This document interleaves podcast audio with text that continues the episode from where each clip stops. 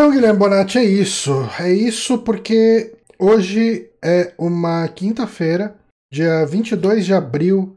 Caralho, é aniversário do meu irmão, mano. Eu mandei mensagem para ele pedindo DVD e não dei parabéns para ele. E, e mais que isso, eu acho que é aniversário da minha sobrinha também.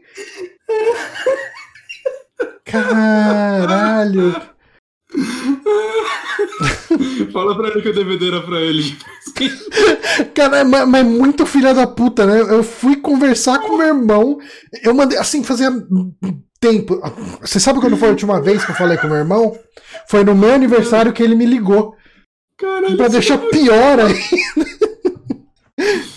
Mas agora você manda, ah, achou que eu tava te esquecido, né? Que maravilha, gente. Aposto ah, que ficou tristão pensando que eu esqueci. Eu vou acreditar que tem o fuso horário e depois da gravação eu mando.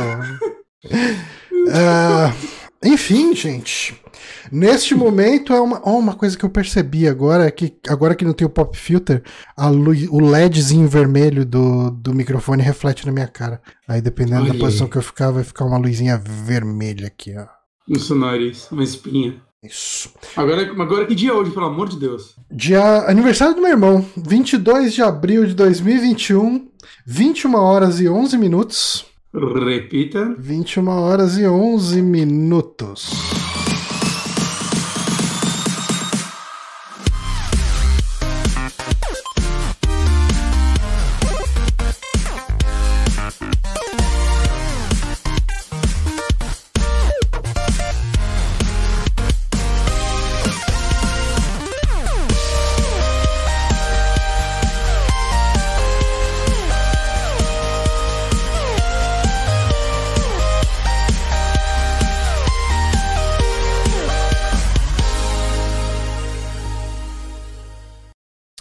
Sim, Bonatti, estamos aqui ao vivo para mais um Saque Podcast, podcast Super Amigos. Eu sou Johnny Santos, estou aqui novamente com Guilherme Bonatti.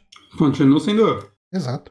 E no programa de hoje uh, a gente tem a programação normal, no qual nós indicamos coisas que a gente tem jogado, assistido, enfim. Uh, eu tô com uma, um probleminha aqui para esse programa, porque uh, você já bem. Quem acompanha o, o nosso Super Sequibos sabe que essa semana, no caso ontem, eu terminei o jogo. E. Se Johnny. Terminei fora, fora da live de terça. Pois é, só para poder botar culpa em vocês. Ah, vocês não. Mas por conta disso, eu tenho jogado pouco, porque quando eu não tô fazendo live de Sekiro, eu tava praticando pra live de Sekiro. Então, a, a, minha indicação tá bem complicada. Ah, e quando não é isso, eu tô assistindo Star Trek Enterprise, mas essa é uma indicação que eu vou guardar para quando eu terminar de ver a série. Né? Que... Uhum.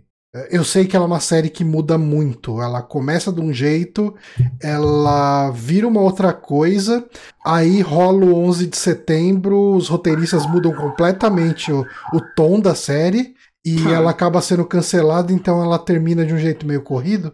Você sabe como termina, né? Que você foi ver um vídeo. Não, eu tomei spoiler da morte de um personagem. Ah, ok. É, mas eu, eu, esse é o tipo de coisa que não, não, não me afeta tanto, de verdade. Ok. É, porque, enfim, tem tanta coisa que acontece. Ó, oh, o Bronco assinou. Muito obrigado, Bronco.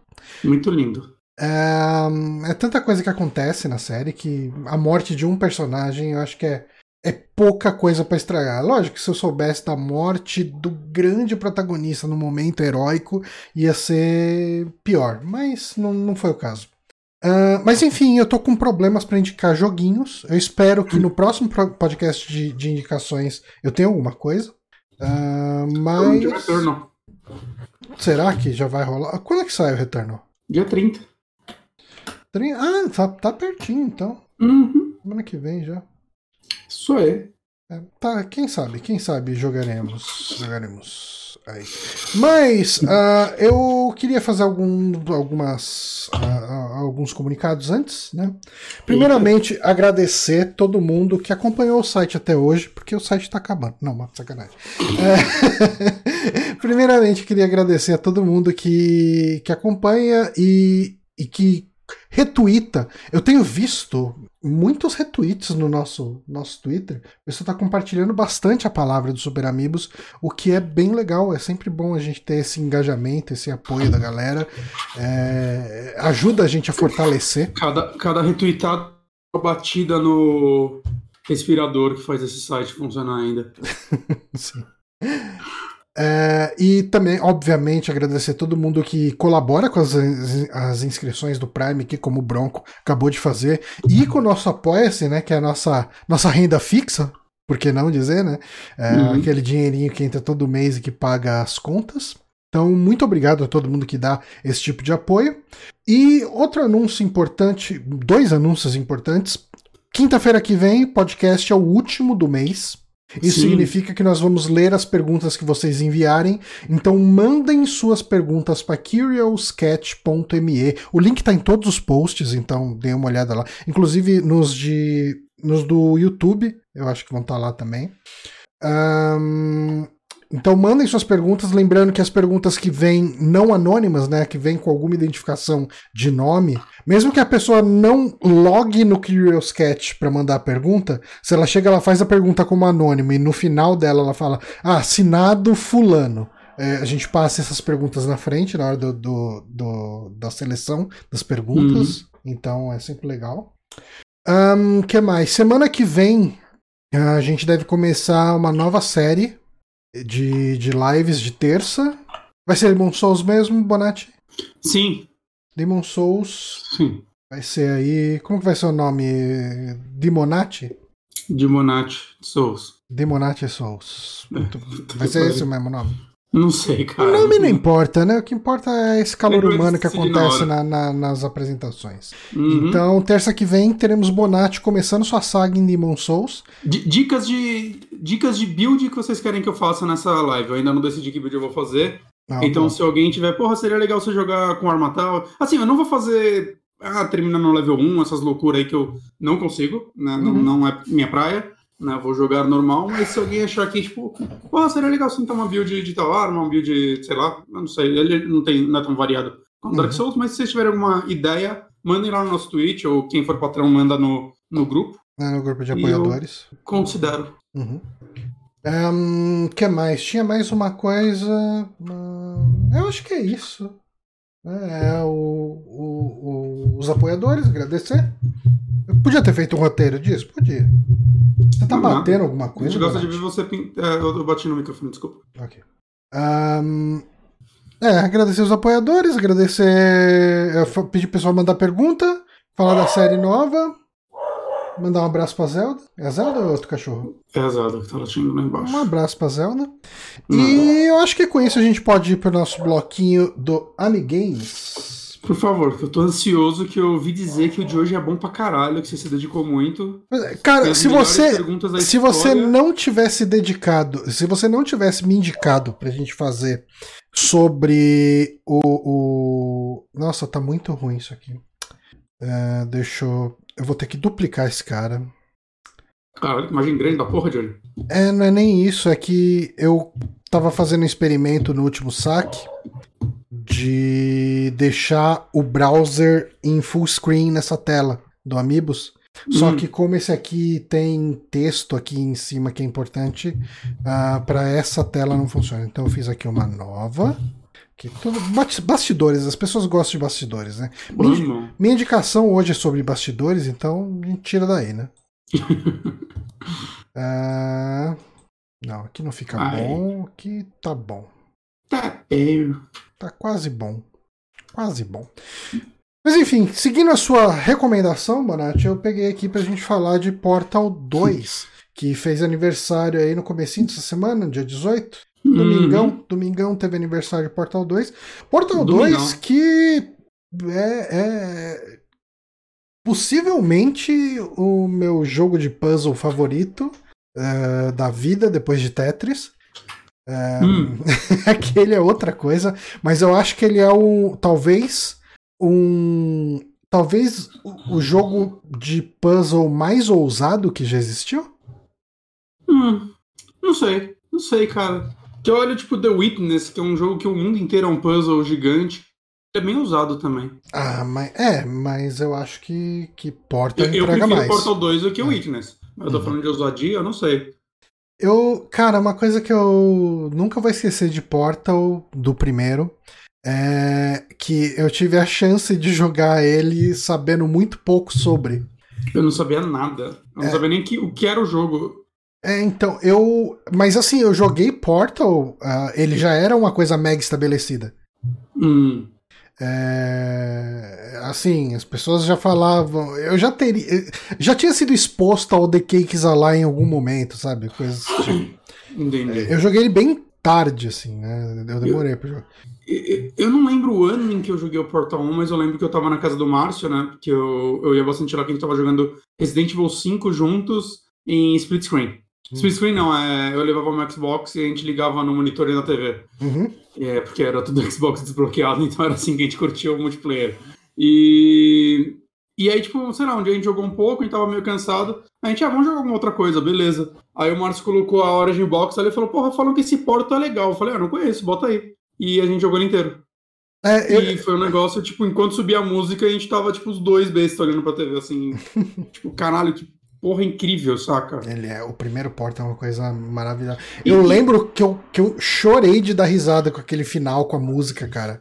Uhum, uhum. Que eu falava, nossa, cara, eu lia a letra daquela música e eu dava risada a cada coisinha que era citada, a cada elemento. E, e- e é engraçado que, assim, eu, eu acho que Portal 1, pra sua proposta, ele é um jogo perfeito, saca? Eu daria, tipo, É, nota também, 10 pra ele fácil. Também, também. Eu não vejo nenhum defeito em Portal 1.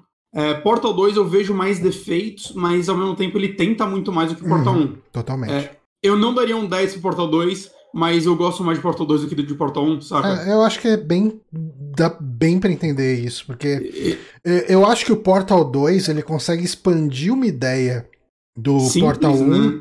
que era uma ideia simples. Ele era um. Cara, ele era um. Dá pra considerar que Portal 1 era um bônus no Orange Box, né? As pessoas. Sim, sim. As pessoas compraram Orange Box por causa de, de Half-Life 2 e Team Fortress, né? Sim. Eu, eu lembro que meu irmão comprou o, o Orange Box por causa de Team Fortress 2. Assim, meu irmão jogava muito Team Fortress Uhum. e daí foi, a, foi a- a- o surgimento do Steam, né?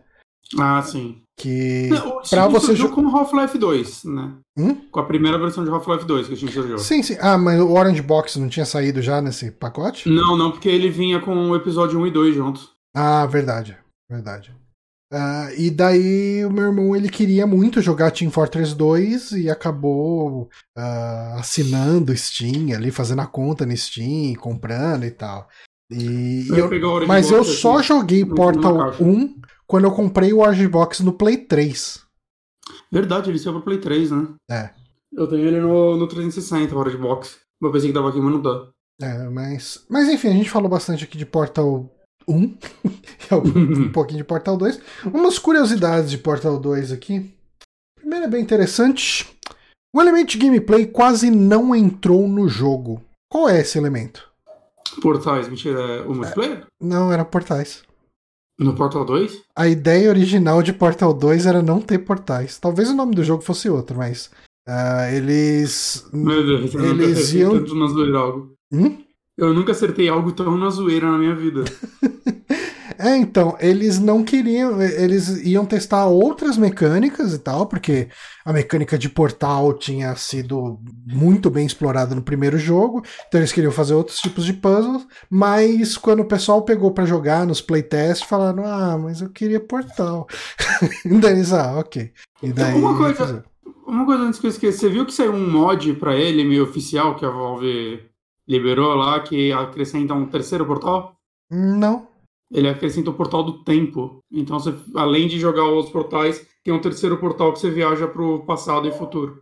E é Eita. um novo jogo que a galera fez assim, né? A Valve colocou lá no, na página, acho que é da principal. Eu tal, tenho assim. muita vontade de voltar pro Portal 2. A gente comentou, acho que faz poucos podcasts aqui, né? Sim, sim, eu também tenho. Eu, eu acho que eu rejogaria o 1 antes. Que Hum. o 1 terminei tantas vezes. Eu, eu- lembro que eu terminava ele em menos de duas horas, acho. que eu tinha que quando você decora os puzzles, não tem. um- É, não, né? a dificuldade cai 100%. Já o 2 é um jogo que né, tem mais narrativa e tudo mais. É, então eu, eu sinto que eu aproveitaria melhor a narrativa do Portal 1, do Portal 2 hoje, porque meu inglês mudou muito de lá pra cá. Ah, mas tinha legenda em português. Ele tinha legenda em português? Tinha. Ah, então. Acho que todo jogo da Valve já tinha. Ah, então eu falei Se besteira. eu tô falando merda, me corrijam, mas eu tenho quase certeza que tinha. Mas eu, não, eu sou outra pessoa hoje. Eu teria uma outra interpretação para os eventos, talvez. Ou não. Provável. Mas eu, eu queria muito rejogar Portal 2. O problema é que tem tanto jogo que eu não joguei que eu queria jogar que os jogos que eu já joguei acabam ficando no final do final da fila. Então tem, tem tanto jogo que eu joguei e quero rejogar também. Uhum.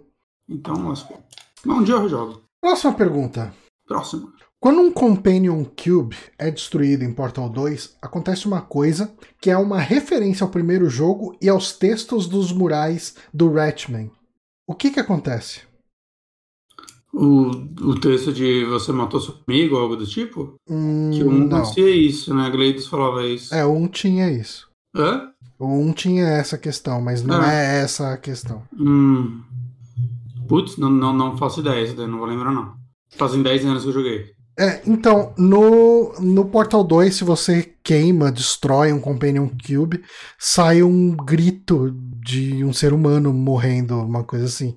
E no Portal 1, a Gleidos fala para você que não adianta conversar com o, os cubos, porque eles não falam. Sim. E nos muros lá do. Você sabe que tem o Ratman, né? Que tem até um HQ e tal.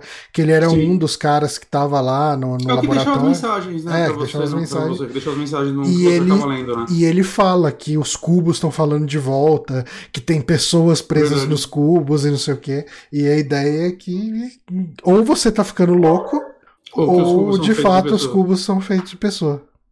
Caralho, que louco.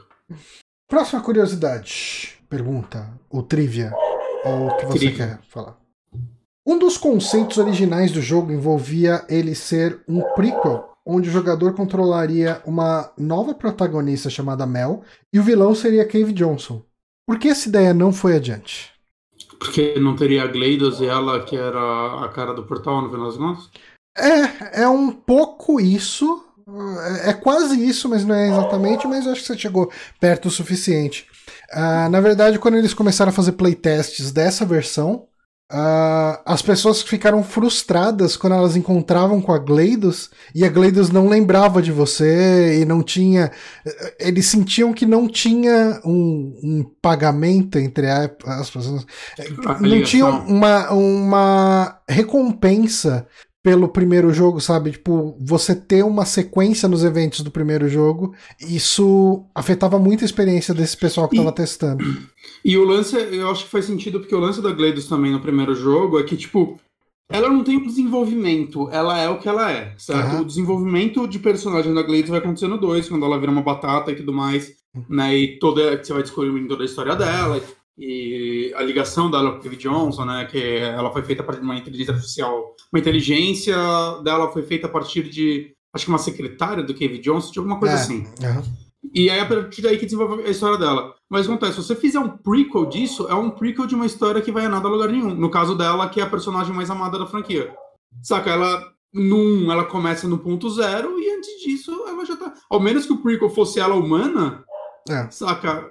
Você ia do ponto zero ao ponto zero. No caso dela. E como é o personagem mais interessante. Eu, eu é, acho pelo que. menos que conversa com você, acho que fazer a continuação que, fez mais sentido. Eu acho que Portal 2 é uma sequência tão perfeita como sequência, no sentido uhum. que ela expande tudo que o jogo original traz de um jeito absurdo, que eu não consigo imaginar. Uhum. Eu, eu, não sei por que, que alguém gostaria. Por que, que alguém desejaria um prequel de Portal?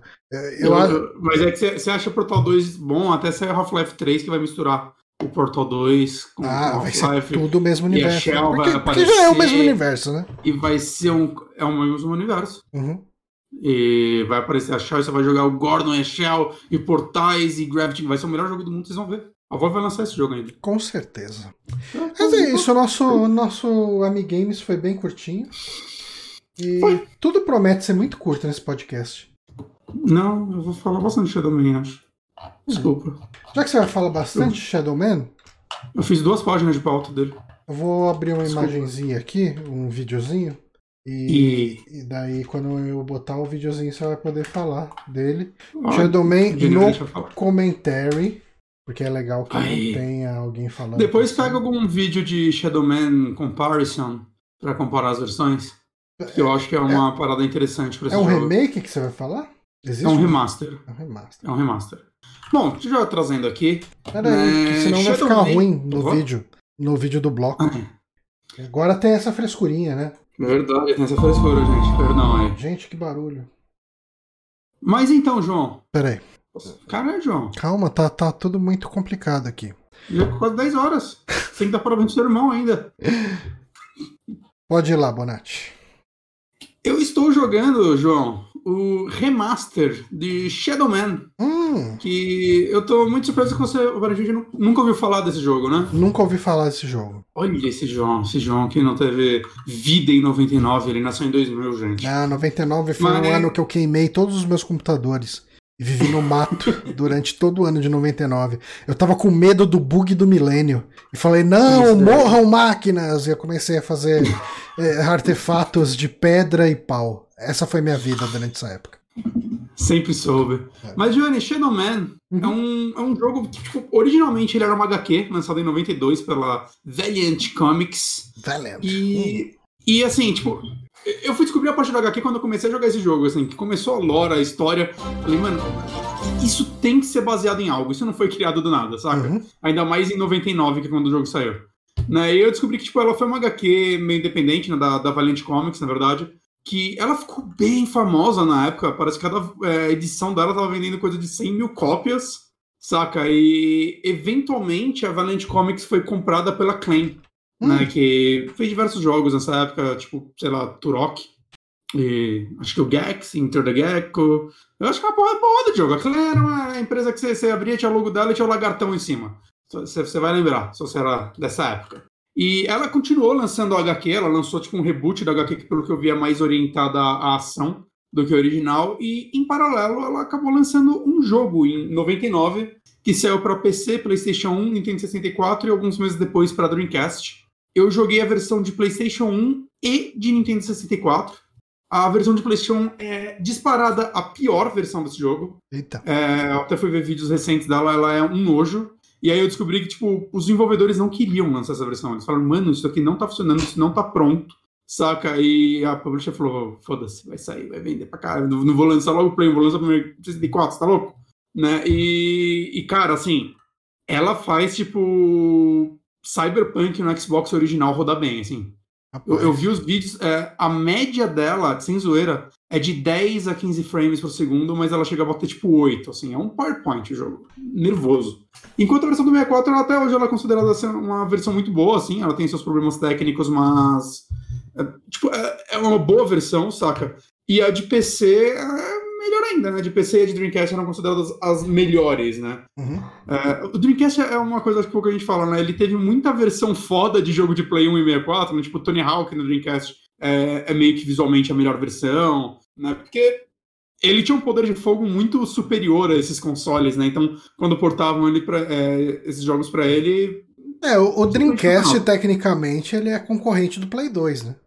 É, mas ele lançou um, um ano ou dois anos antes. Ah, né? sim, sim, sim, sim. Ele lançou em 99, né? É, então ele acabou recebendo muito desses portes, porque né, não, não tinha como sobreviver é. coisas para ele. E o que acontece é que, tipo, essa franquia foi meio esquecida, né? Ela teve uma continuação em 2002. Eu até achava que era uma franquia meio.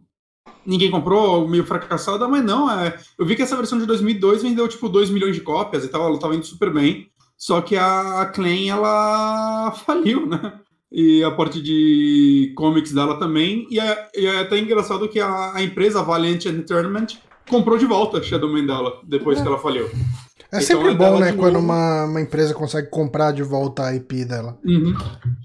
E, e, parece que está em negociação para virar um filme, já tem até um diretor, uhum. o Reginald Hudlin. Em 99, a Clayton tentou fazer um filme, ela chegou no Ice Cube para ele fazer o filme, mas ela acabou não, não topando as coisas que ele queria. E, enfim, é, agora está saindo esse remaster. Né? Ele saiu já para PC, está disponível desde a semana passada. E ele tem versão de Play 4, Xbox e Switch planejadas ainda para esse ano, mas ainda não tem data, né? E, e, eles anunciaram, acho que ano passado, né? E foi uma coisa engraçada quando anunciaram e depois mostraram no primeiro gameplay. Que eu lembro que eu vi muita gente falando, tá, mas eles não vão remostrar o remaster, né? Porque um lance desse jogo é que ele, esse remaster ele é feito pela Night Dive Studio, né? Hum. É, para quem não conhece a empresa, ela ela começou a sua carreira, vamos dizer assim, lançando muito jogo, relançando alguns jogos, né, que estavam abandonados. Ela meio comprou os direitos de alguns jogos e relançou eles meio que só fazendo eles rodar, né? Então, tipo, System Shock 1 e 2, é, eles hum. lançaram. A série Wizardry, é, I Have No, no Mouth in a Mud Screen, Harvester, né? O próprio Shadow Man eles lançaram em 2013 no GOG. Vários, vários desses point. Acho que os Tex Murphy, quase tudo, foram eles que relançaram. Então, é uma empresa que começou só é, é, engraçado você olhar, ela tá seguindo ah, os passos da Bluepoint. Ela vivia, é. de, vivia de pegar licença e botar num DOSBox. É, fazia eles funcionar e ficar assim. E agora ela já digievoluiu, né, para remasters, né? Ela lançou, por exemplo, o Turok 1 e 2, que ficaram muito bons. Né, o Doom 64, né, a id contratou ela para fazer. É, ah, foi ela o System Shock 1 teve um Enhanced Edition que ela lançou. O Forsaken, ela tá trabalhando agora num remaster do System Shock 2 também, e daquele é, point and click do Blade Runner. E falando que ela tá seguindo os passos de, da Blue Point, ela tá fazendo o remake do System uh, Shock 1. Né? Não é essa empresa que estava trabalhando no System Shock 3 e aí não se falou mais nada sobre. Então, ela tá trabalhando mesmo no remake do 1. Ela comprou os direitos de System Shock, mas se eu não me engano, o 3 estava sendo feito pelo Warren Spector e por uma outra empresa. Talvez eles só fossem publicar, eu não sei muito bem os caminhos, mas eu sei que o desenvolvimento do 3 parece que estava mais problemático do que o do remake do 1. Então, não tenho ideia de como tá. Obrigado, obrigado pela, pela observação aí, Okai de Curitiba. Ah, sim, sim, eu esqueci de ler o seu nome, perdão. É... Mas assim, é... aparentemente o remake do 1 tá começando a dar bem, assim, você entra no Twitter deles, eles estão eles postando vários ah, gifzinhos mostrando novas cenas do jogo, eles estão postando bastante vídeo de desenvolvimento no canal do YouTube deles, então parece que tá andando bem. Uhum. Enfim, eles lançaram agora esse remaster do Shadow Man, e, e, trazendo de novo as observações que eu vi algumas pessoas. Eu lembro quando mostraram. Eu não lembro se foi na Video Game Award, não lembro onde foi. Que mostraram pela primeira vez o gameplay de um, de, de um alpha ainda dessa versão. E eu lembro que eu tava acompanhando até no canal do jogabilidade na época e alguém no chat ficou: Ah, mas não vamos mostrar o, remake, o remaster? Cadê? Quando vamos mostrar a diferença? E, e, por que eu trouxe o lance da desenvolvedora, né, da, da Night Driver? Porque esses remaster, eu acho que eles são maravilhosos, porque o lance deles é que eles são aquele, é aquele tipo de remaster que o visual dele é aquilo que sua cabeça acha que o jogo era. Porque você pega esse jogo, a versão do 64, que era a mais popular, ou até de PC que seja, que era a melhorzinha, e depois você vê esse, cara, você toma um susto, né? Vale falar que ele é feito, ele é, foi na verdade refeito esse jogo numa engine que chama Kex Engine, que eu lembro que eu pesquisei sobre ela numa época, quando eu tava jogando o Turok 1, né? Que é, um cara que fazia uns mods e tal, que criou essa engine, se eu não me engano, que ajudava ele a fazer uns ports de jogo. E ele meio que foi contratado, acho que pela Night Dive, não lembro a história de cabeça agora inteira, e eu não repesquisei ela. E meio que todos esses jogos, o Turok, o Forsaken e tudo mais, ela refaz nessa engine, nessa Kex Engine. Uhum. Que é uma engine realmente que ele fez para facilitar para ele conseguir fazer uns mods ou uns ports de uns jogos. E o que acontece é que isso facilita muito o trabalho deles, que eles criaram umas ferramentas de desenvolvimento internas dentro dela muito legais, que o Digital Foundry fez um vídeo sobre esse jogo que eles mostram, assim, o, o editor de mapas onde eles fizeram o jogo e tudo mais, mostra como funcionam as ferramentas. É muito interessante para quem se interessa por, por essa área do desenvolvimento, né? Uhum. Mas o lance é que, tipo, pelo que eu vi, os devs desse jogo eles só tinham a única versão do jogo que tinha o código fonte e sobreviveu até hoje foi a de PlayStation 1, que é a pior versão de Rapaz. todas. Então eles que eles fizeram, eles pegaram a versão de PlayStation 1 e a de PC, eles fizeram uma engenharia reversa no jogo inteiro para fazer ele funcionar, para conseguir pegar assets e para conseguir retrabalhar e recriar ele nessa Kex. O que assim, de certa forma, se você olhar, ele é muito mais um remake do que um remaster, que basicamente tudo foi feito do zero, assim, código, saca? É, numa engine nova. Né? Mas a gente acaba chamando de remaster porque ainda muito do padrão é feito na, da, daquele jeito, né? Do, pegando ainda coisas já existentes, né? Mas até, tipo, eles Mas mostram acho, lá que eles conseguiram eu acho, abrir... Assim, ok, eu entendo, eu entendo que tecnicamente, como foi refeito, ele seria um remake e tal. Refeito remake. É, mas, mas ele dá o, o, ar dele, o sentimento dele é um sentimento de remaster, né? E, Sim. E, e assim, as pessoas, as pessoas geralmente elas têm essa Geralmente não, mas algumas pessoas têm essa cisma de que, ah, se vai relançar o jogo, tem que refazer os gráficos, tem que refazer não sei o quê. E, cara, eu, eu ultimamente, eu acho que a gente tem uh, aceitado melhor o estilo gráfico do Play 1 e começado a admirar de uns tempos pra cá, né? E, é, é, é, e começar a, a encarar esse low poly como algo bonito de certa forma, né? Tipo, não bonito de nossa que beleza técnica, mas existe uma questão de você de você ter essa referência a essa época. É, eu acho muito legal que exista isso. E é a mesma coisa que você chegar e falar: ah, o Iron Maiden tá lançando o, um The Number of the Beast remasterizado. Você não quer ouvir o Bruce hoje em dia cantando aquilo por cima, ou você não quer ouvir um moleque que canta melhor que o Bruce. Você quer ouvir o som daquela época melhor, tipo, com, com com uma parte, como se diz, com uma entrega na qualidade melhor, no que der para melhorar de uhum. qualidade, mas você quer ouvir aquilo ainda, né? É, aquela Sim, eu acho, versão. Eu acho que tem seu valor. Uhum. Mas, mas, assim, é, eu, eu, te mandei um vídeo, eu te mandei tanto no Discord quanto no WhatsApp, se der pra você colocar ele aí, que ah. mostra lado a lado, e você vai ver que é muito, como eu disse, aquele remaster que faz você, o jogo rodar como você acha que ele rodava. Né? Tipo, como eu falar, eles tinham. Eles pegaram os arquivos de animação, por exemplo, mesmo no PC que você conseguia pegar a versão original e rodar 60 frames, todas as animações eram feitas a 30. Eles hum. conseguiram retrabalhar elas para elas funcionarem a 60. É, todo o trabalho de textura foi refeito, é, ele tem suporte a 4K, ele tem suporte a ultra wide. É, a trilha sonora do jogo foi inteira remasterizada pelo compositor original, o Tim Hayward. É, o jogo está com todo um sistema de iluminação e sombras dinâmicas que não existia naquela época, né? não tinha como isso rodar, né? Tá com Ambient Include, tá com uma porrada de coisas técnicas melhores. É, tá com física de objetos que não existia na época, só quando você destruía um objeto era sempre uma animação. É... Aconteceu alguma coisa, gente? Eu tô tentando abrir aqui o.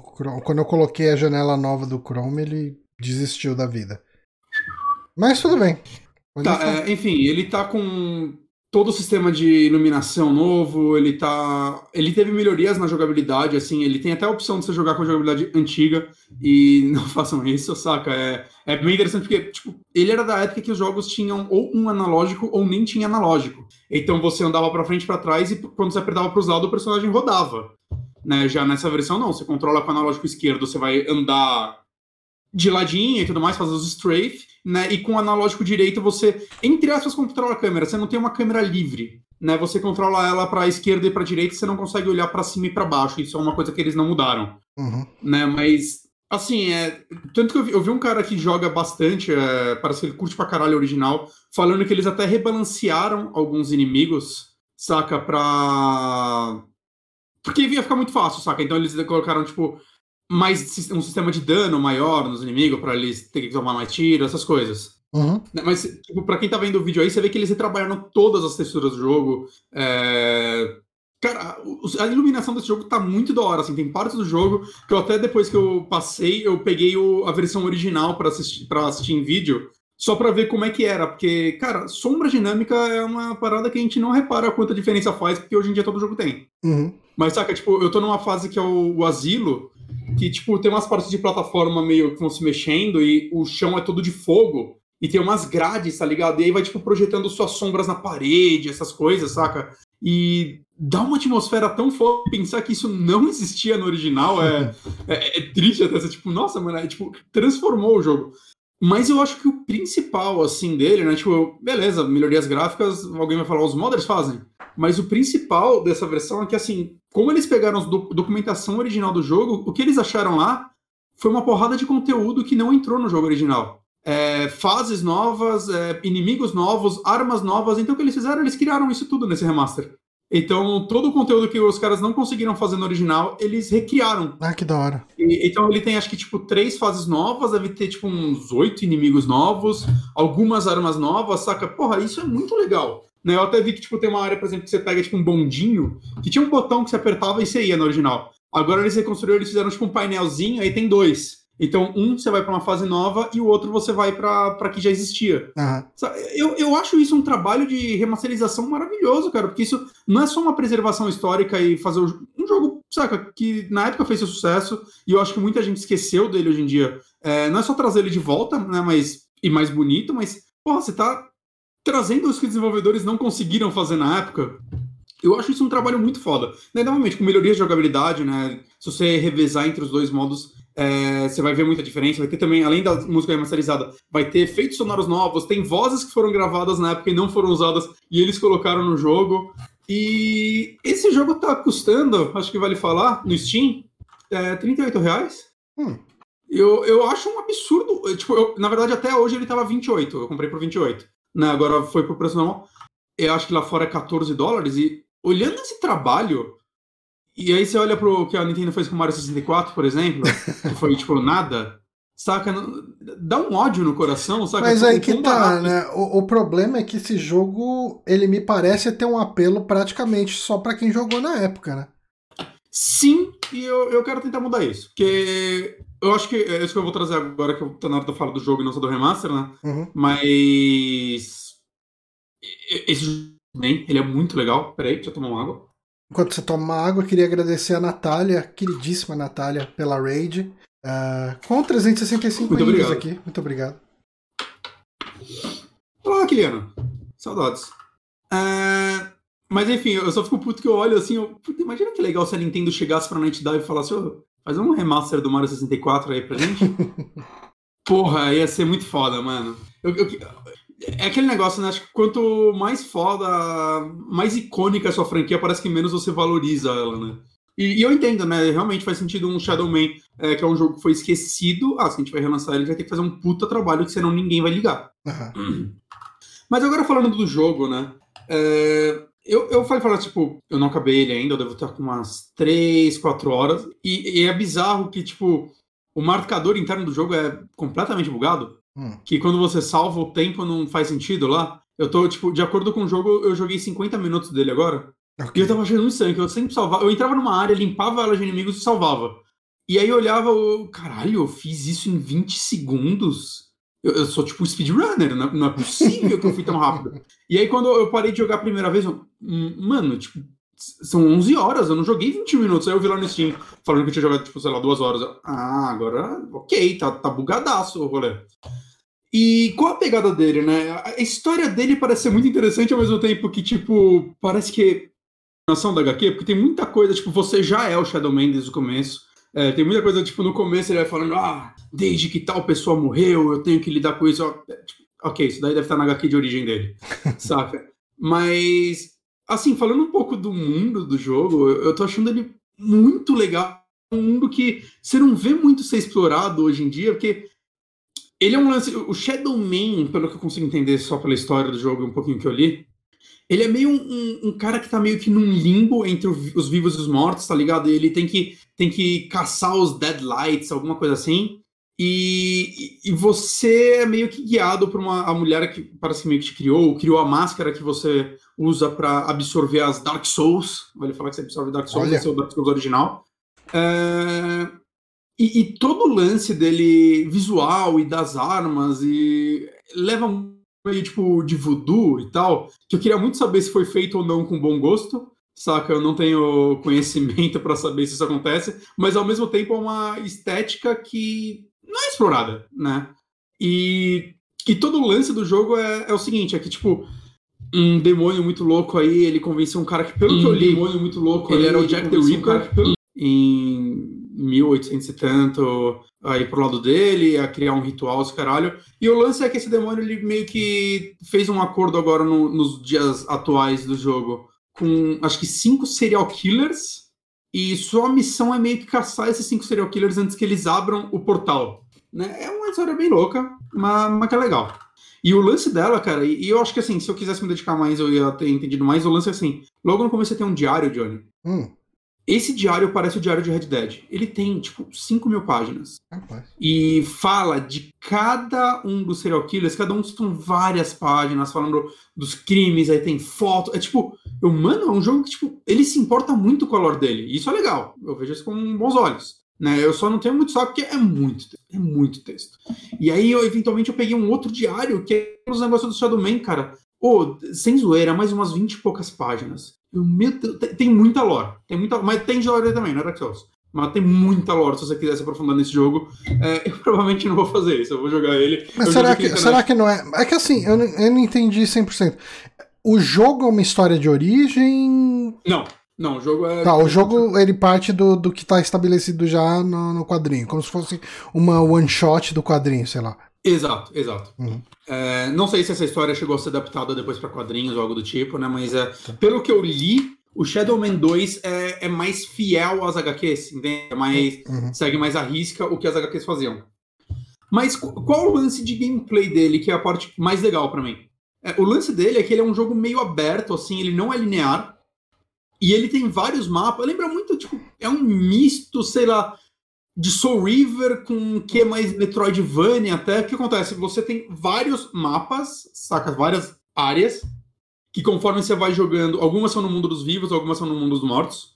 E conforme você vai jogando elas, elas são meio que interligadas, elas são divididas por loading, algumas, hum. né? É, e outras você meio que se teletransporta mesmo. E a qualquer momento do jogo, a qualquer momento, literalmente, assim, é, eu não tô sem chefe, pra ser honesto. Mas eu, tirando o chefe, é, em qualquer outro momento, passando no meio da dungeon se eu quiser, eu entro no menu, eu entro num ursinho de pelúcia que tem lá no menu. Uhum. Que eu chuto que é do personagem que ele falou no começo que morreu, deve, e sempre que na ele aparece uma voz de criança, então deve ser uma criança. E ele é tipo um negócio de teletransporte que você pode ir para qualquer um dos outros mapas.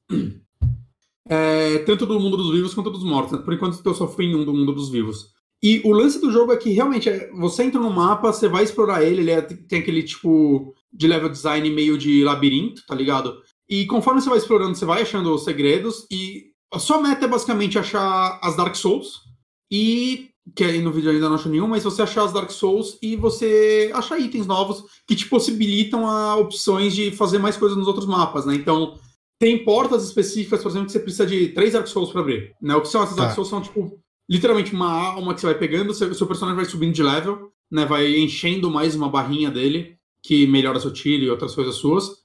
E conforme cada X número de Dark Souls, né? Nunca é o mesmo número. Então, tipo, level 1, pelo que eu vi, você precisa de uma só, level 2 é tipo 3, depois é 7. Pra você ter todas, você tem que pegar 120. É o que tem no jogo inteiro. E você usa elas não só para você ficar mais forte, mas para você abrir portas específicas. Então vai ter algumas portas que você precisa de dois, três. Aí no vídeo, para quem está assistindo agora, você acabou de passar por uma. No vídeo ele já tinha aberto ela. Mas você usa essas artigos para abrir essas portas. E o lance é, cara, você vai entrar numa área que vai ter 30 portas dessas, algumas precisa de uma, algumas precisa de cinco. E você vai nas que você consegue, vai explorando. Vai, é, o famoso vai até onde está e volta e vai para outro mapa e fica tentando se achar nesse, nesse labirinto. Ok, agora eu peguei um item novo nesse mapa que me abre outras possibilidades nos mapas anteriores. Né? Então é, é, muito um que Metroidvania mesmo isso. Uhum. Né? A única diferença é que não é um mapa exatamente ligado, né? Vai ter loads entre um e outro, essas coisas. Aí é o segundo diário que acha muita coisa. é, então, assim, é... E assim, essa, é, esses diários, tudo é coisa só pra lore mesmo, né? Tipo, sim, sim, sim. Você não precisa não ler isso pra, normalmente... pra resolver algum puzzle, nem nada do tipo. Não, não, não, não. Normalmente, quando você tem que ir, sei lá, você fala com a, com a mulher lá que te guia no jogo, normalmente ela te dá o caminho. Ah, você tem que chegar no asilo. Aí você chega no asilo, pô, cheguei no asilo, se você voltar para lá, como eu falei, você pode usar esse fast travel a hora que você quiser, isso é maravilhoso. Saca? Porque se não tivesse isso, acho que ia ser um jogo muito cansativo você ficar andando de um lado para o outro e passar por 30 áreas para chegar na primeira de novo, saca? Então, a hora que você quiser, você usa esse fast travel. É... Aí você vai lá falar com ela, ela vai te dar alguma dica. Tem outros NPCs que você encontra no mapa que também vão te falar alguma coisa, você pode voltar para eles, sempre vai ter algum diálogo novo, né? E, e, e, é meio que essa pegada meio Metroidvania, né? Eu acho que a coisa que eu menos gosto nesse jogo, e tipo, melhoraram muito já, só pelo fato de você ter strafe, já melhoraram muito, né? Que é o alto de você andar de, de lado, de lado. que nem um sirizinho. é, é um pouco combate, assim. Talvez porque eu não liberei muitas armas ainda, talvez é, eu liberando outras isso melhore. Mas eu não sei, o combate em si é muito. Ah, inimigo responde de vala, ficar rodando ele atirando. Mas eu, eu venci um chefe por enquanto. Hum. Foi tão chato, porque não foi difícil, mas demorou tanto. Minha mão começou a doer de tanto que eu atirava, cara. E, e como eu só tenho, tipo, até um level mais de tiro, então você tem um lance de você segurar o botão e ele dá um tiro mais forte. Mas eu só encho uma barrinha, então. E como funciona a questão do chefe? Cada área vai ter um chefe? Ou... Então, eu só é achei um por enquanto, mas é porque a maioria das áreas eu não consegui chegar até o final delas, né? Eu cheguei até partes específicas que me liberaram outras áreas e tal. É, eu tava num mundo que era um. É, Tempo of Life, alguma coisa assim. Que eu acho que é uma das partes que eu mais gostei do jogo até agora, porque ela basicamente não tem combate, ela é muito só de exploração, e eu gosto muito da exploração desse jogo. Uhum. Então, é, quando eu cheguei no final dela, tinha vários desafios de plataforma, desafios de é, armadilhas e tal que você tinha que passar. E quando eu cheguei nele, era um bichão gigante aí que ficava summonando uns outros bichos aí, uns bichinhos menor. E você fica só andando em círculo e atirando nele pra morrer. E aí quando eu matei ele, eu liberei uma nova parte do jogo, que é onde. Não sei se você reparou que no, durante o vídeo ele vai pegando, tipo, um. Parece uns corações. Hum. É uma área que a cada 100 desses. Eu peguei um item novo que é usado na dungeon. Ele, os itens também, eles não são só para atacar, né? Eles são usados para fazer puzzles, coisas do tipo. É, e lá essa área é onde eu posso trocar cada 100 desses que eu pego ganho uma nova barra de vida, né? Aumenta a minha vida. Então é bem. É bem aquela pegada meio Zelda. É, a impressão que eu tenho enquanto eu jogo ele é que cada área do jogo parece uma dungeon de Zelda. Ah, entendo. É, eu, eu tava sentindo. Algum... Eu tava sentindo uma vibe de Zelda com gameplay meio MDK, sabe? Tipo. Pode ser, pode ser. Eu, eu, joguei muito pouco MDK, eu não tenho muita recordação, mas eu acho que faz sentido. Que é muito tipo, ah, tipo, é uma área que você chega, aí você chega, tem uma porta, ela tá trancada, tá? Como eu abro essa porta? Aí você vai explorar, aí você vai, olha, tem esse, essa água. Se eu entrar nela, é uma água não, um, um rio de sangue. Hum. Aí você entra nele e você nada, ah, achei uma caverna, você vai lá, ah, achei uma alavanca. Abre aquela porta, volto, entro nela. Saca, é muito. Uhum. É, não teve nenhum puzzle ainda muito complexo. Complexo não, nada complexo, na verdade é puzzle de encontre a alavanca, vamos dizer assim. Certo. Né? Tem alguns objetos, tipo na fase que eu tô agora do asilo, tem uns objetos que agora eu peguei tipo uma chave que eu consigo interagir com todos eles e usar eles para abrir portas e tudo mais, saca? É... No Temple of Life, o item que você pega é meio que de teletransporte. Eu vi um vídeo porque teve uma hora que eu achei tipo uns, tipo uns, uns tambor de bateria. Hum. E tinha três e tinha uma porta trancada. Eu falei, eu, eu tenho que fazer alguma coisa nisso. Eu fiquei tentando não conseguir. Aí eu, eu procurei na internet, gente, qual o botão que eu aperto? Aí eu descobri que não, você pega tipo uma baqueta eventualmente, que você batuca neles, então provavelmente vai ter alguns puzzles de, ah, batuca na ordem certa aí pra ah, okay. resolver o puzzle. Mas, saca, não, não parece ser nenhum puzzle muito complexo, mas eu tô realmente gostando muito. Tipo, primeiro, assim, eu tô, eu, eu tô apaixonado pelo carinho que teve no desenvolvimento desse jogo, saca? Eu acho que é um. É um remaster extremamente bem feito. Eles já tinham feito isso com o Turok, que eu joguei, eles fizeram um excelente trabalho. Eu comecei semana passada o Turok 2, assim que eu acabei um, e fizeram um trabalho melhor ainda. Mas esse Shadow Man eu, é tipo. Sabe quando tipo, parece que o jogo foi pra mão de alguém que se importa com o jogo? Né, o que não. Não parece que é muito comum isso. Normalmente as pessoas. Ah, as, sei lá, mas Nintendo parece que não se importa com o Mario 64, ela se importa com os números dele. E aqui parece que foi uma galera que, tipo. Você vê lá no Digital Foundry o trabalho que o cara teve nesse jogo, assim, tipo tem uma a mecânica de você se pendurar na, nas beiradas, né, no, no jogo, para você escalar e tal, tipo os Tomb Raider antigos. Uhum. Mas não são todas que você consegue escalar. E o desenvolvedor falou que no antigo tinha algumas que não eram muito claras e tudo mais, ou algumas que eram para você ir, mas não, não, acontecia, né? Acho que era meio bugado. Então, tipo, em cada. Um, um dos trabalhos desse desenvolvedor que eles entrevistaram é, foi em cada é, quina do jogo e ativar ou desativar o lance de você poder abraçar ela. Para ter certeza, eles criaram lá uma variável lá que. Sabe, o do abraça, do não abraça. e o trabalho do cara foi em cada uma das quininhas do jogo para ter certeza que as certas iam estar feitas. É um nível de trabalho muito foda, assim. E, tipo, novamente, cara, num jogo, que, um remaster que tá barato, eu não sei quanto. Tipo, lá fora nos consoles deve sair no mesmo preço, né? Eu não sei se 14 dólares era o preço normal ou promocional e agora é 20. Não, não, não cheguei a olhar isso. Mas eu fico feliz que ele vai ser lançado para os consoles e tal. Eu espero que. Espero que ele venda bem, cara, porque não só é um remaster muito bom, eu tô achando um jogo extremamente divertido, assim. O mundo dele, né? Por mais que eu falei, a história é um pouquinho confusa para mim. Ou, ou, ou, ou, talvez eu seja burro mesmo e tenha dado umas moscadas. Pode ser que eu tenha dado moscado. Eu mosco às vezes. É, mas a história, o tipo de universo desse jogo é muito. É um universo que a gente não vê muito em jogos hoje em dia, né? Se, lembra um pouco Soul River para mim, mas a, a, narração, a dublagem desse jogo não é boa. Mas ele tem aquela narração meio, meio Max Payne, meio Corvo para quem viu os filmes, saca? Meio personagem que fala sussurrando coisas meio poéticas sobre a vida que, tipo, na época eram muito mais profundas do que realmente são, okay. mas que, tipo, são legais, que dá, dá esse que E eu, eu acho que esse remaster ele fez o jogo ir de um visual de jogo de Nintendo 64 para um visual de jogo de computador começo anos 2000, saca? Que eu descobri que eu amo esse visual, uhum. saca? Quando eu joguei o Vampire the Masquerade há dois anos atrás. Eu lembro que eu fiquei completamente apaixonado pelo visual dele. Eu, tipo, caralho, é esse visual do Zex, esse visual ah, o que vocês estão vendo aí? Que, que eu gosto muito desse tipo. É, é o low poly com umas texturonas ali, né? É, mas. Mas tem um charme da sua época, né? Uhum. Só que ao mesmo tempo, né? Com todas as, as melhorias de jogos atuais, né? Iluminação dinâmica, Sim. sombras, as texturas, você consegue resolução 4K nelas. Então, é realmente, acho que se eles tivessem feito esse jogo com a tecnologia atual e a cabeça de design da época, alguma coisa assim. É, mas é meio que isso, assim. Ah, uma coisa dele também, só pra fechar, é. Você pode salvar onde você quiser. Eu acho isso maravilhoso. Eu não sei se o original era assim ou não, mas. Tem muito... quick save, não? Então, não é quick save, mas você aperta start e clica em save, saca? Não, mas não tem um atalho e um botão. Eu acho que esse é o único vacilo dele. Talvez no teclado tenha, né? Eu tô jogando no controle. É, não, depois não você testa com F5, né? É, eu não, não, cheguei a verificar isso. Mas. Mas é isso, gente. É, Shadowman, tô muito surpreso. Eu acho que, tipo, principalmente pelo preço que ele foi lançado, nossa, vale total a pena. É, se você gosta de um jogo de exploração, é, o combate normalmente não é o ponto forte dele, mas acho que a exploração é tão legal, o mundo é muito legal, que eu acho que vale a pena, assim. Ele tem cenários muito fodas. Maravilha. Total Shadow Man. Fica aí a dica. Jogo clássico. Ah, bom, é, na abertura desse programa, Bonatti, a gente estava conversando aqui sobre como anda difícil para mim, para eu parar e jogar videogame, porque eu estava me dedicando muito ao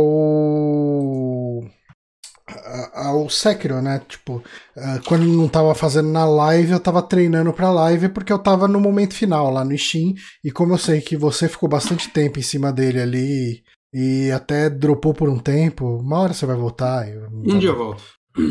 Eu falei, não, tipo, eu não quero ter que dropar esse jogo na live, né? Então eu me dediquei muito para praticar até conseguir matar ele. E matei ontem, né, numa livezinha de 15 minutos. E eu não joguei muita coisa nesse tempo por causa disso. Mas uh, eu tô assistindo coisas, né? Uh, tô assistindo Star Trek Enterprise, que eu fatalmente vou falar dele aqui quando eu terminar. E nessa semana eu assisti um documentário que eu fui assistir com uma cabeça e ele me surpreendeu bastante. Uh, o nome desse documentário é What We Left Behind: Looking Back at Deep Space Nine. Ele, obviamente, é um documentário focado em Deep Space Nine, que é uma das séries derivadas de Star Trek. Uh, na época que ela saiu, ela foi considerada o patinho feio de Star Trek, porque ela teve, ela não teve uma recepção tão calorosa de início. E isso foi mudando conforme o tempo foi passando e o pessoal entendendo uh, do que ela se tratava. E daí esse foi um documentário financiado por Indiegogo e ele é coproduzido pelo Ira Steven Bear, que ele, ele foi produtor de Deep Space Nine durante um tempo e pelo David Zappone, que ele produziu uma porrada de documentários sobre Star Trek, né? Ele produziu aquele The Captains, que é do William Shatner, indo entrevistar todos os capitães de Star Trek, né? Ele ah, entrevistar. Uh, ele produziu aquele For the Love of Spock, que eu acho que é um documentário que o, o filho do, do, do Leonard Nimoy vai atrás. Eu não assisti esse, né? Mas é, é, um documentário sobre o Leonard Nimoy, eu acho que é com o filho dele, mas eu não tenho certeza. E tem o Case on the Bridge também, que é um documentário sobre o The Next Generation, falando sobre os problemas tipo, a treta toda que foi principalmente no começo da série. Uh, e, e, aí ele explora uma questão de bastidores. Mas assim, como Deep Space Nine, eu, eu, acredito que seja a minha série favorita de Star Trek, eu falei, ah, eu vou assistir esse documentário pra ver uma curiosidade ou outra e, e depoimentos. E assim, eu tava completamente preparado para aquele documentáriozão padrão é, ah, esse personagem foi um presente para mim. Ah, ah, nós éramos uma grande família juntos. E, e aquele monte de depoimento completamente vazio e, uhum. que, que, não ia agregar nada, eu fui assistir com essa cabeça. Eu falei, ah, não vai ser aquele monte de depoimento que, que não leva a vida de ninguém para lugar nenhum. E beleza, entretenimento, tô, tô feliz com isso.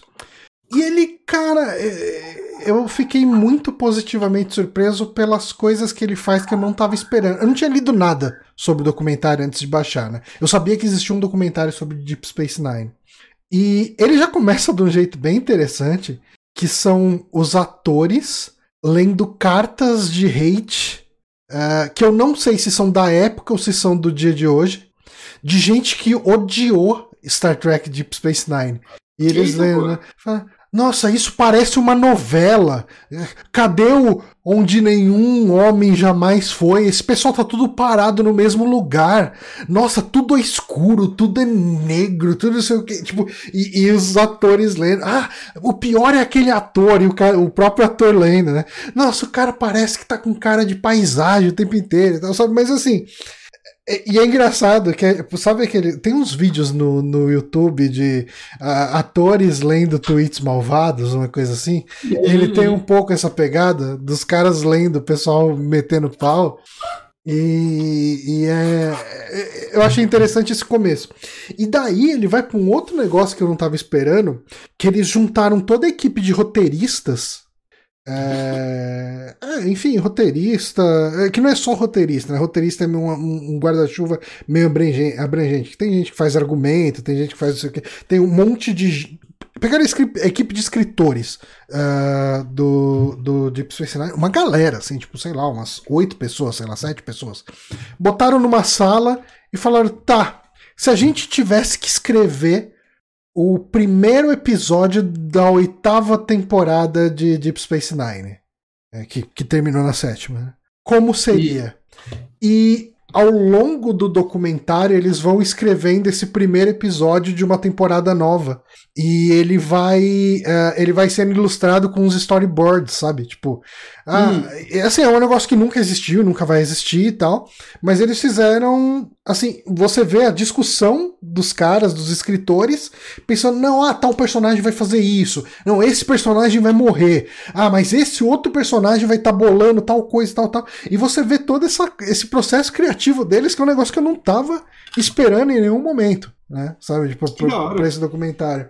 E como tem a questão, assim, se fosse eles conversando ia ser legal, mas como tem a questão dos storyboards sendo feitos, isso isso agrega bastante, né? Você, você consegue até começar a imaginar como seria aqueles episódios. E é assim, esse episódio foi pensado como sendo 20 anos depois dos eventos do, da sétima temporada, né? Uh, então ele tem uma questão de tempo, tem uma evolução de personagem. Ah, fulano virou líder de não sei o que, fulano virou capitão, sabe? Tipo, uma coisa assim. Então ele, ele traz bastante do lore e, e, ele, ele entrega isso ali. Você, você sente que seria. Tipo, o que eles entregam é bom o suficiente para ser uma temporada nova de, de Star Trek Deep Space Nine, né? Hum. E, e, cara, assim. Uh, eles reuniram muita gente nesse documentário. Cara, é um documentário feito com muito, muito, muito carinho. Uh, é mais do que só o, o elenco fixo, né? Tipo, assim, é uma coisa que é meio triste é que o, o Avery Brooks, né, que é o, o cara que fazia o Capitão Cisco, ele não quis ir gravar uh, presencial lá com eles, tipo, com, com todos os outros atores e tal. Compromisso de agenda, simplesmente não tava com saco.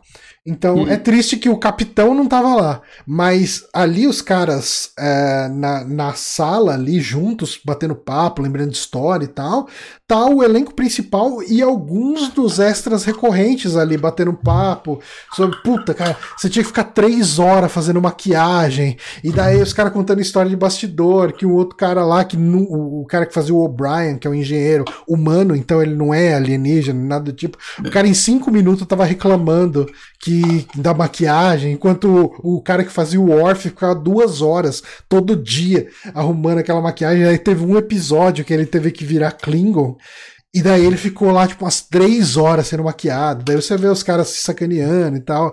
É, é, é muito legal isso. E assim, eles fazem referência. Mas, é, eles trazem, tipo, isso aí é tudo vídeo da época. Não, não, assim, não, não. É, é, são atores, são eles hoje em dia. Não, não, mas esses vídeos deles se maqueando e tudo mais é. Não, não, não. É, eles estão só comentando. Aparece ah, uma não. outra coisa de maquiagem. Não tem uns vídeos de bastidores. Não, tem, aparecem umas coisas. Aparecem umas coisas. Mas não tem muita coisa. Ele é, ele é bem mais focado nas entrevistas. Né? Ah, legal. Mas, legal. mas você tem uma, uma outra cena de bastidor, algumas coisas ali que, uh, que rolaram enquanto eles faziam a série, com certeza, isso aparece, né? Uhum. E, e, cara, eu, eu, vou te falar que esse documentário ele me pegou desprevenido em alguns momentos, porque esse documentário ele saiu em 2018, né? E, e de 2018 para cá, pelo menos dois atores morreram, né, da, do elenco. Caramba. E, e, cara, você vê esses caras falando sobre o papel deles e sobre o legado. E, e assim, não é que a edição foi feita para fazer aquilo ficar dramático, porque quando o documentário saiu, eles estavam vivos ainda. Ah, ok. E esse tipo de coisa ganha um peso incrível. Cara, o documentário fecha com o cara que fazia o Odo, né? O René Alberjones. Tem um nome meio estranho, um nome francês. É, uhum. é, ele falando, porra, esse foi o papel que fez as pessoas lembrarem de mim. É, é, a última frase do documentário, sabe? Esse é um papel que fizeram e as pessoas vão sempre lembrar de mim como sendo esse personagem. E ele feliz por isso, sabe? E, tipo, e você sabe que esse cara morreu, tipo, em 2019. Você fala, Caralho, mano. Tipo, é um, é um, um soco, assim, sabe? Tipo, você fala, uhum. porra, mano, que triste. Você lembra dos atores que morreram? Tipo, tanto ele quanto o, o, um dos caras que fazia um. Ele era praticamente um ator mirim no começo da série. Ele teve uma doença. Eh, eu não lembro o que, que foi, se foi um, uma esclerose, uma coisa assim. Ele teve uma doença degenerativa forte e acabou morrendo, acho que foi no ano passado. Assim, morreu novo também. Eu, é... eu não é um negócio tão recente, mas eu tive um negócio parecido com isso, que é, tipo, eu vi alguns documentários sobre o massacre da Serra Elétrica recentemente, né? Uhum. E a maioria é, tipo, meio antigo, né? Ninguém fez algo novo sobre isso. E, tipo, metade do elenco e das pessoas envolvidas já morreram, saca, daquele filme. Uhum. Então eu lembro quando eu assisti eu, eu fui vendo, tipo, sei lá, o próprio Toby Hooper, né, morreu não faz tanto tempo assim e tal. E eu ia vendo eles na entrevista, caralho, mano, tipo, nunca mais vai ter um, saca, um material desse sobre essa obra. Mas é, não tem como, né? Porque, tipo, morreu, tipo, vai pelo menos umas cinco pessoas triviais uhum. da, da produção, atores e o diretor. Então, é, é, cinco não, foi mais até. Então me, me deu uma betzinha, assim, quando eu vi esse documentário, por causa disso. É, não, é, é, é, essa, essa é a principal bad vibe para mim hum. desse documentário aqui, é essa questão de pensar nos atores que morreram. Mas, mas né? ao mesmo tempo, né, eles tiveram a oportunidade de fazer um, um trabalho legal de saideira, saca? Uhum. assim. Sim. Né, o que é muito legal, né? Porque, porra, é, é o famoso, tipo, se tivessem atrasado dois anos a produção desse, disso, ia ser. É, tipo, ia perder eles. e ele fez falta, saca? Uhum. Não, com certeza. Totalmente, cara. Eu, eu, acho que ele foi feito no momento perfeito, assim, cara. No momento perfeito. E, e uma coisa é que, assim, uma das grandes críticas que Deep Space Nine recebeu na época as pessoas não estavam acostumadas com séries no formato que hoje é tradicional, né? De uma história que permeia a temporada inteira, ou mais de uma temporada. Uhum. É, as pessoas estavam acostumadas com uma coisa que você vai, assiste um episódio e se você voltar na semana que vem, se você pular semana que vem, é, beleza, não, tranquilo. Na outra semana você vai assistir um outro episódio com outra história e beleza. E, e o Deep Space Nine foi o primeiro Star Trek. Uh, e, e, eu acho que isso só foi voltar com, com que ano que Discovery. É o Deep Space Nine? Uh, ele, ele chegou a passar junto com The Next Generation. Deixa eu ver, Star Trek Deep Space Nine. Deve ser final dos anos 90. Ah, ok, final dos ah, anos 90 ah, já existiam séries assim. Não, é, é foi 93 até 99. É, já tinha uma série ou outra assim, tipo, no sentido, sei lá, Twin Peaks já existia, saca? Uhum. Mas, mas realmente não era o padrão ainda. Até, tipo, você pegar um arquivo X da vida, ele tem alguns episódios chaves que são os que guiam a história uhum. e, sei lá, 70% da temporada é uma toda semana. É, se for pegar até o The Next Generation, ele é um pouco assim, né? Todos os episódios ah. são meio que monstros da semana, mas você tem alguns episódios chaves que ditam uma continuidade. Sabe, tipo, uhum. uh, ah, vai ter um personagem, um personagem vai morrer aqui nesse episódio. E morreu. Tipo, a partir daí, todos os episódios, alguns episódios vão fazer menção à morte desse personagem, alguns personagens vão ter luto com ele e tal, beleza. Mas o Deep Space Nine, ele é uma série no, no, no sentido mais que a gente conhece hoje, de bem serial mesmo. E o pessoal uhum. não tava preparado para isso na época, sabe? Tipo, uh, de, de isso foi um problema real, assim, de pessoas mandando carta para eles, falando, porra, mas aí perdi o episódio, eu não vou mais conseguir acompanhar, sabe? O pessoal não estava acostumado a isso. E uhum. Deep Space Nine sofreu muito na época do lançamento por causa disso. Só que Deep Space Nine teve um revival com os serviços de streaming, porque hoje em dia é fácil você acompanhar a série inteira. Né? Tipo, uhum. Você consegue ali ter. E, e isso é uma coisa. Cara, tipo, tem momentos ali, cara, que tem crianças, cara, uma criança, criança mesmo, indo falar com as atrizes e falando, nossa, você é minha personagem favorita de tudo, tipo, uma criancinha de 7, 8 anos vestida de Major Kira, sabe, tipo, fazendo cosplay ali e tal, e abraçando, e, e é uma coisa que era impensável pra época que ele saiu, né? Uhum. É, eu, tipo, cara, eu, eu gostei demais desse documentário, tanto que uh, antes da gravação aqui eu bati um papo com meu irmão só pra pedir coisa para ele, né, ignorando que é aniversário dele hoje. E eu pedi pra ele me trazer o Blu-ray, né, da... porque tem coisa, tipo, assim, ele detalha poucos episódios, uh, assim, de entrar no detalhe de alguns episódios importantes. E alguns eu sei que existe, depois eu fui atrás, eu sei que existe material do documentário, mas não entrou na edição final. Né?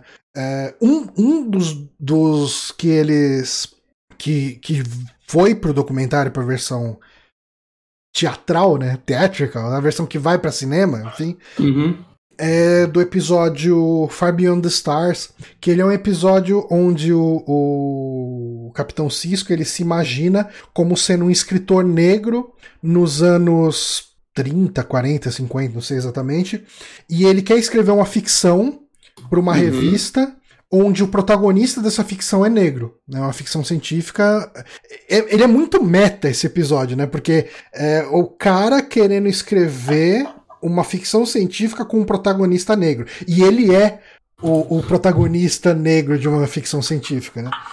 E nesse episódio, os, os caras da, da editora falam que não, não tem como publicar, porque tipo, ninguém quer ver um, um protagonista negro, sabe, e tal. E, e, e existem momentos de, de, que abordam muito bem a violência, o racismo, e eles, por causa de toda essa carga desse episódio, eles botaram o, o próprio Avery Brooks, né? O, o, o, tal do Capitão Cisco, como diretor. E o pessoal contando nos bastidores, tem uma cena que ele apanha, né? De policiais ali. E diz que quando teve essa cena, acabou a cena, ele ainda ficou no personagem um tempo, caído no chão, sabe? Tipo, é como se aquilo tivesse afetado realmente ele. Esse é um tipo de curiosidade de bastidor que é legal você saber, você vê as outras pessoas contando, sabe? Tipo. Uhum. E, e, e, cara, o, o, Deep Space Nine é uma série que eu acho incrível, assim. Ela é. Eu, eu acho ela uma série difícil de indicar para alguém que nunca tenha vivenciado Star Trek. Eu acho que ela é uma série que você precisa ter experienciado um pouquinho de The Next Generation antes porque o, é como se o The Next Generation fosse as regras do mundo e o Deep Space Nine é. Ok, você conhece as regras do mundo, vamos entregar essa história mais densa aqui para você. Né?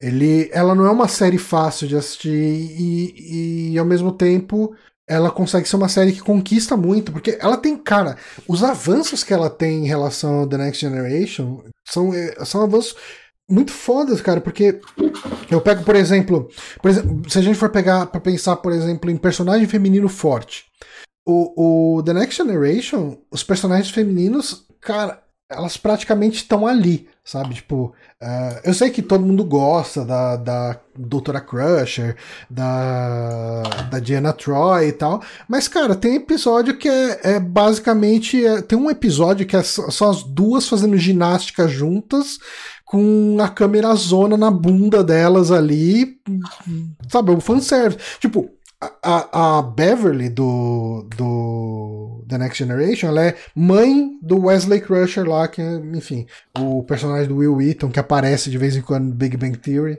Aparecia, enfim, uhum. Uh, e, e, assim, ela é mãe solteira, tá cuidando do menino, não sei o que. Toda vez que o menino tinha uma dúvida sobre a vida, queria entender qual era o papel dele, não sei o que, ele ia perguntar pro Picard. A mãe tava lá só por tá, sabe? Tipo, ela não era um papel forte, nem como mãe. Sabe? Tipo, e, e, e, já no, no Deep Space Nine você tem personagens como a Major Kira, que ela é uma. Ela é uma pessoa com trauma de guerra, ela é uma pessoa com. Tipo, existe uma dualidade, ela é uma pessoa que questiona a autoridade, ela é uma personagem mega complexa, sabe? Tipo, ela, ela sofreu tortura, e isso é explorado na série, tipo, e, e ela tem uma resistência contra a federação, tem um monte de detalhes que constrói uma personagem muito mais complexa. Você tem a, a, a um, cara, isso toda vez que alguém quer falar que Star Trek já abordava temas como transexualidade, como a falta, a ausência de preconceito a um transexual, pessoal traz a personagem da Jadzia Dax, que é hum. tem uma raça de alienígenas lá que, tipo, de tempos em tempos eles trocam, assim, uh, vamos supor, eu sou um Lá, são duas raças que vivem numa espécie de simbiose, né? Você tem os. Eu não lembro quem é quem. Tem os Trios e tem os. Eu acho que são os Trios e os simbiontes. Tipo, pensa como se fosse assim: eu sou o João aqui. Ah, beleza. Mas eu vou receber um simbionte que vai. Uh, vai viver junto comigo. Quando o João estiver morrendo, eles vão extrair o simbionte do João e vão botar num, num corpo novo. De um outro. Vamos. Para simplificar, vamos falar de humano. E essa pessoa nova, ela vai ter lembranças de todo mundo por quem aquele simbionte passou. Então, se o simbionte já passou por oito pessoas, o cara vai ter. É, essa, essa nona pessoa que recebeu o simbionte vai ter as lembranças e as experiências das, das outras oito pessoas. E isso é um elemento uh, que é abordado, não vou falar explorado na série, que a Jadzia é uma menina de uns 28 anos e tal, bonita, gostosa, pá, não sei o que, formosa, só que ela tá com esse simbionte que antes era do, digamos assim, de um tutor do Capitão Cisco. Uhum. E ele era um cara porradeiro, era um cara fodão, não sei o que e tal. E daí tem uma hora que ele encontra uns Klingons, né? É, ela encontra uns Klingons e fala: Porra, o Curzon Dax, caralho, não sei o que. Ah, não, ah, é, tipo, você é o melhor amigo da minha vida e tal, e dá um abraço. E fala: Ah, não, agora eu sou Jadzia Dax, né? Ah, você é a melhor amiga da minha vida e tal, e dá um abraço. Tipo, é, o pessoal sempre aborda essa cena. Eu contei a cena que nem minha bunda aqui, mas o pessoal aborda essa cena como sendo a questão de você não ter preconceito com uma pessoa que fez uma transição, uma pessoa que era um homem antes e virou uma mulher depois, você chega e abraça com o mesmo calor, abraça com, com o mesmo respeito, com a mesma coisa. E isso era uma.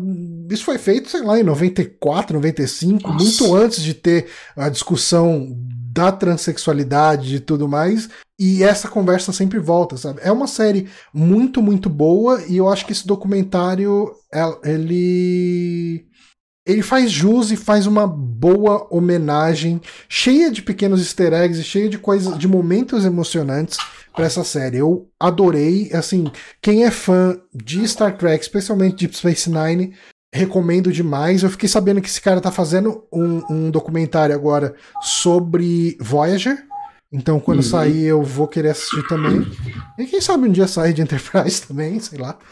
Uhum. Mas é isso, cara. Eu falei mais do que imaginei que eu fosse falar, mas eu gostei bastante desse documentário. Me fez chorar algumas vezes. Ah, legal, mano. Queria documentários legais assim de coisas que eu gosto. É. Tem um gato no meu telhado. Porra. Tá miando muito. Desconcentrou. Mas vamos à saideira, Johnny? É uma saideira. Dá, dá tempo de eu falar aqui? Ah, dá, muito. Mas eu estou jogando, Joãozito. Hum. Acho que eu sempre começo igual. Perdão, esse é o meu jeito. É isso aí. Eu estou jogando, ó, deve ter um mês já, mais hum. ou menos. É, bem aos pouquinhos. Yakuza Like a Dragon. Hum. Cara, eu tenho muita vontade de jogar esse jogo, viu? Você deveria. Hum. É, bom, que ele saiu recentemente para o PlayStation 5, né? Dia 2 de março. Hum. É, ah, por ele... isso tá todo mundo falando dele recentemente, é, de novo. É, porque ele, ele lançou, né? Pra... Ele lançou para Play 4 no Japão em janeiro do ano passado. E aí depois, em novembro, ele lançou para PlayStation 4 e Xbox, o... todos os Xbox e PC. e aí, por algum acordo, a versão de Play 5, assim, a atualização para Play 5, eles falaram, ô, oh, depois, se fode aí. Mas tudo bem, que eu tava jogando o Kiwami 2 na época mesmo, tá, tá, tava, tá, tranquilo. E, bom, para quem não sabe, você pode, se você tiver a versão do Play 4 e colocar no Play 5, tanto a física quanto a digital, ele atualiza gratuitamente. Você não tem que recomprar o jogo nem nada. E, bom, esse é um jogo que faz tempo que estão falando dele, na verdade, né? Que faz tempo que eles anunciaram que esse jogo ia ser, é, as mudanças que esse jogo ia sofrer, né? Ia ter um novo protagonista. Tipo, o vídeo com o Ishiban, o primeiro vídeo com ele, que é ele, tipo, cruzando com Kiryu em Kamurocho, né? Que é algo que não tem no jogo e tal. É só um vídeo para apresentar o personagem que eles fizeram. É de 2017. Rapaz. Saca? Eles fizeram, acho que em, começaram, pelo que eu vi, eles começaram a fazer esse jogo em paralelo ao jogo do Fist of the North Star e do Yakuza Online. Então, de lá pra cá, teve Judgment, saca? Teve mais coisas. Eu acho que o Kiwami 2 saiu depois. É, demorou esse jogo. E, e é interessante, assim, porque Yakuza foi uma franquia anual por muito tempo, né? Porque é uma franquia que não tinha um orçamento muito alto e que basicamente sustentava com as vendas do Japão, e era isso. E o sucesso que a franquia está fazendo agora no Ocidente, eles estão vendendo muito mais, né, de uns anos para cá, pelo menos desde o lançamento do Zero, a franquia só, só cresceu. E é legal que eu, acho que foi um dos produtores, não sei se foi o, o, o Nagoji, o Nagoshi, não tenho certeza, é, que comentou que ah, agora a gente pode dar mais tempo para a franquia, então levando a que tipo, ela não é mais anual, a gente pode ficar mais tempo desenvolvendo os jogos porque a empresa está mais saudável. Uhum. E eu fico muito feliz com isso. Eu fico muito feliz com isso porque os poucos jogos que eles levaram mais tempo para fazer, né, tipo, acho que o Zero levou um tempinho a mais para fazer, o, o, o, Yakuza 5 eles levaram dois anos ao invés de um. É, são sempre jogos meio que entram nos favoritos da galera. Uhum. Né? E eu sinto que o Like a Dragon é a mesma coisa, assim, é, eu tô vendo muita gente ter ele ou como o primeiro Yakuza ou como um dos favoritos. Eu, eu tô com 30 e caralhadas horas, eu tô mais ou menos no capítulo 7 do jogo, né? E eu, eu Você sabe quantos capítulos são? Acho que são uns 14. Mas assim, vale falar que eu tô com esse tempo porque eu sou um idiota. Eu fiquei umas 10 horas fazendo o minigame de capitalismo do jogo. Que é o de gerenciar a empresa, porque eventualmente. Vou chegar lá. É... Eu tô amando, tipo, em primeiro lugar, a história dele. Eu acho que é o principal para mim em todo Yakuza. Né? É, eu sei muito da história da franquia em geral. Né? A maioria dos jogos eu acho que tem histórias muito acima da média. E a desse, assim, eu tô achando fantástico. Assim, porque, primeiro, temos um protagonista novo, né? O Yakuza 6 foi o final da história do Kiryu. Que o negócio tá querendo tirar o Kiryu do jogo já, acho que desde o 3, uhum. saca? E sempre puxa ele de volta, mas a partir do 4 mesmo, o 4 tem outros protagonistas e você já vai jogar com o Kiryu mais pro final do jogo, né? O 5 também, o 0 já intercala, e ele fez o 6 para fechar a história dele. Ele dá um fim à história do Kiryu. Espero que mantenha assim, saca? Eu, e eu acho que vai, porque o Ishban parece que ele tá sendo muito amado pelas pessoas. Hum. E, e, a história dele é, é, muito interessante, assim, que, tipo, é, em primeiro lugar, como vamos botar um personagem novo, gigantesco na franquia que, saca, como, como ele esteve ali o tempo todo e ninguém ouviu falar dele, né? E é engraçado que a história começa mais ou menos no interlúdio do Yakuza 1, que o Yakuza 1, o Kiwami, ele começa em 95, o Kiryu é preso por 10 anos e ele sai da prisão em 2005, que é né, o ano em que o jogo saiu. E esse jogo ele começa em 2001, né? Então quando ele começa, o Kiryu está preso e você é o Ichiman, você trabalha para uma família, você é um cara que tipo tem um contato muito grande com o patriarca dela, né? Porque principalmente porque você meio que cuida do filho dele, ele tem um filho é, deficiente, o filho dele não anda e você meio que cuida dele, mas é interessante porque quando eu vi isso, ah, ele e o filho do cara são amigos e esse vai ser o rolê, né? É, não, é muito um trabalho mesmo, assim, saca? Tem até uma hora que o moleque tá meio boladão lá, ele vai tentar animar o moleque. O moleque, não, o cara tem a idade dele, né? Ele deve ter uns 20 anos. E o cara fala algo tipo: não haja como se você me conhecesse. Saca? Então você já vê desde lá que é um negócio muito profissional, ao mesmo tempo que a relação dele com o patriarca já é mais forte né? O Patriarca meio que vê ele quase como um segundo filho, né? Porque toda a história é que ele, ele nasceu numa, numa casa de prostitutas mesmo, e quando ele nasceu a mãe dele foi embora e ele foi criado pelas pessoas de lá, né? Então o dono da casa meio que adotou ele, né? E todas as mulheres de lá meio que criavam ele como filho, e quando o cara morreu ele foi para as ruas e tudo mais. E nessa ele conheceu esse chefão da Yakuza quando ele tinha tipo uns 15 anos, né? E, e bom, não, não, vou dar spoiler da relação deles, que eu acho que é, um, é uma parte bem legal, assim, da história. Mas o que acontece é que, assim, na, na família tem muita gente que não gosta dele, inclusive um dos braços direitos do cara, e logo no começo, assim, spoiler da introdução, né? Acontece algo, né? Uma pessoa grande de lá mata uma pessoa na rua, e isso vai, tipo, fuder a família inteira. Então o patriarca chama o Ichiman pra conversar e ele conta a história. Ele fala: Mano, eu preciso de um bode expiatório e pede para você se entregar no lugar do cara. E a reação do Hitman é começar a chorar e falar: Eu tava esperando essa oportunidade até hoje de me provar, saca? E ele aceita. E é uma cena bem legal e tal dele. Tipo, a última parte que você joga é tipo você indo fazer sua última refeição livre antes de se entregar e tal. E aí ele se entrega e vai mostrando um pouco da história dele na prisão. Ele pega 15 anos de prisão, só que ele acaba ficando 18 por mau comportamento. E durante a história ele recebe até uma carta lá e tudo mais, e tudo, o que mantém esse cara vivo é ele saber quando ele sair de lá, ele salvou a família. Ele é o. Ele, tipo, ele vai ser o cara da parada, saca? Ele deu parte da vida dele para essa família para salvar ela, e quando ele sair de lá, é, ele é o herói. E o que acontece quando ele sai de lá, não tem ninguém esperando ele. Aí ele vai encontrar as pessoas, aparecem uns caras novos e começam a peitar ele, tipo, quem é você? Tipo, Saca? Ninguém conhece ele, ninguém se lembra dele, né? E aí, tipo, tem um policial logo desde o começo, começa a seguir ele, começa a falar com ele, é, o, o Adachi, e o cara fala, meu, é, tipo, tudo mudou e tal. Tipo, você descobre que a família, eles foram do clã Tojo para um outro clã, o Omni, acho que se fala, né? Que são os dois clãs grandes da franquia inteira. E o Ishima não aceita isso, não, ele nunca ia estar aí o Tojo, o Tojo Clan, né? E quando o Ishban vai atrás dele, faz o inferno e chega no chefe dele, né, no patriarca, a reação do cara é dar um tiro nele. Que bom. Falar, desculpa, foi mal aí, e atira nele. E acontece que você acorda três dias depois em outra cidade, né? Até esqueci o nome dela, que é uma cidade fictícia. E você acorda, tipo, num lixão lá e, tipo, um morador de rua, que era um enfermeiro, meio cuidou de você. E, basicamente, você acorda lá com a cicatriz e com uma nota falsa de dinheiro no bolso que você não tinha. E isso é meio que o gatilho do, do mistério e tal. Tipo, o que, que esse dinheiro significa? Né, se eu não me engano, uma nota chinesa, inclusive. Né, por que atiraram em mim? Por que tudo isso rolou? E a meta dele é meio que ir atrás disso, mas só que não. né? Porque acontece que ele tá nessa cidade, e, tipo, logo no começo conhece esse morador de rua, eu esqueci o nome dele, eu esqueci o nome de, de pessoas, e eu, eu, não notei. Mas meio que vocês começam a formar um time, né? Ele começa, tipo, o Ishman logo desde o começo é muito estabelecido que ele, tipo, ele não é o cara mais inteligente do mundo, né? Ele, ele é um personagem, eles tentaram fazer um personagem que é muito o oposto do, do Kiryu, e eu acho isso muito legal, né? Porque, porra, a gente teve sete jogos com Kiryu já, uhum. né? Fora spin-offs e o que for. É... E eles tentaram fazer um personagem que é diferente dele, mas que tem uma índole parecida. Então, saca, o Whitman, ele é muito mais... Ele não é tão educado quanto Kiryu e tudo mais, só que ao mesmo tempo ele tem um, um senso de justiça muito forte. Então, desde o começo do jogo você começa a ver, tipo, qualquer coisa, até nas sidequests e tal.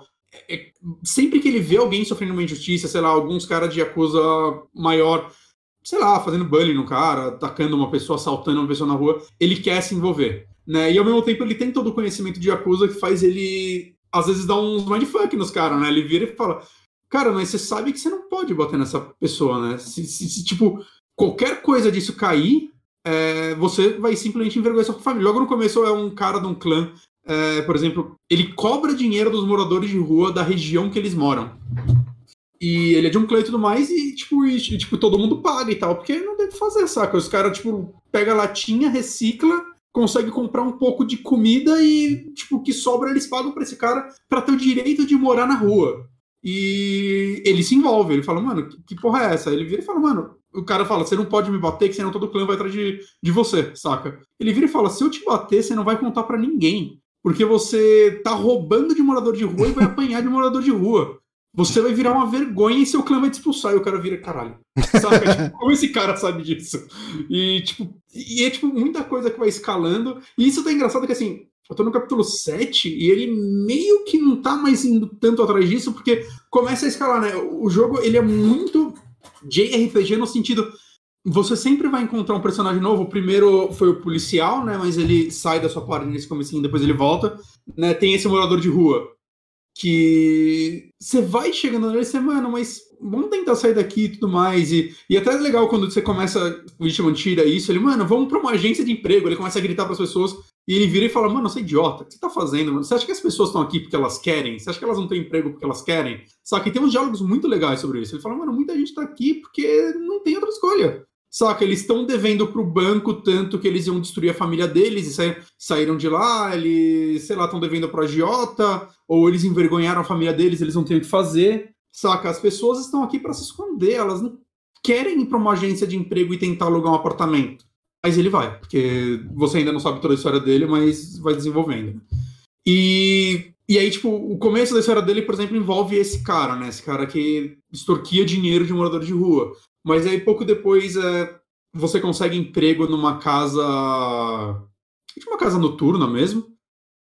Só que aí, tipo, o cara da casa, ele tá preocupado com uma mulher que, tipo, tá sumida há muito tempo e tudo mais, e ele começa, mano, sempre que isso acontece, alguma coisa envolvida, alguma coisa pior tá acontecendo com ela, e você vai investigar, e aí, tipo, bom, a história vai escalando, mas basicamente ele entra. Eu acho que o plot é que acontece uma coisa no meio dessa investigação, que aí entra a primeira personagem feminina na sua equipe, e é quando, tipo, junta os quatro, né? Inclusive é legal que o policial, o lance quando ele entra na equipe, é porque quando ele te ajuda no começo do jogo, você ir atrás do seu chefe, ele faz muita coisa legal e ele é demitido.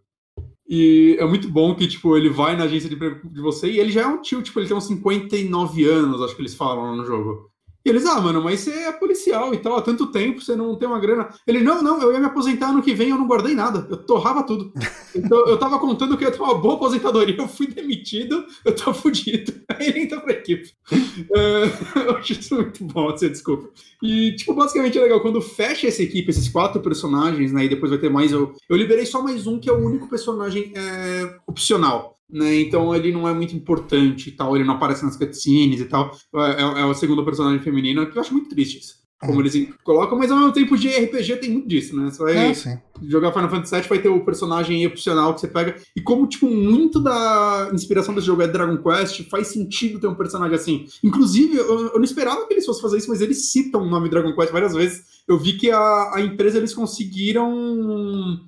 A, o, criador de Dragon Quest deu para eles o direito. Não, não, vocês podem falar Dragon Quest no jogo. Pode escrever Dragon Quest. Ele cita Dragon Quest o jogo inteiro. O Ichiban, ele é muito fã de Dragon Quest, desde moleque. E o lance é que, tipo, tudo que aconteceu com ele acabou deixando ele meio biruta. E ele fala, mano, a gente vai. A gente vai ser os heróis. a gente vai bolar uma equipe e a gente vai ser os heróis dessa porra toda. Né? E assim que isso acontece, é muito legal quando, quando as, as Handle Battles, não são Handle Battles, né? As batalhas do jogo, né? Quando você cruza, são por turno, né? E era sempre contra os caras normais, mas acontece, quando isso acontece, pouco depois, assim, dessa.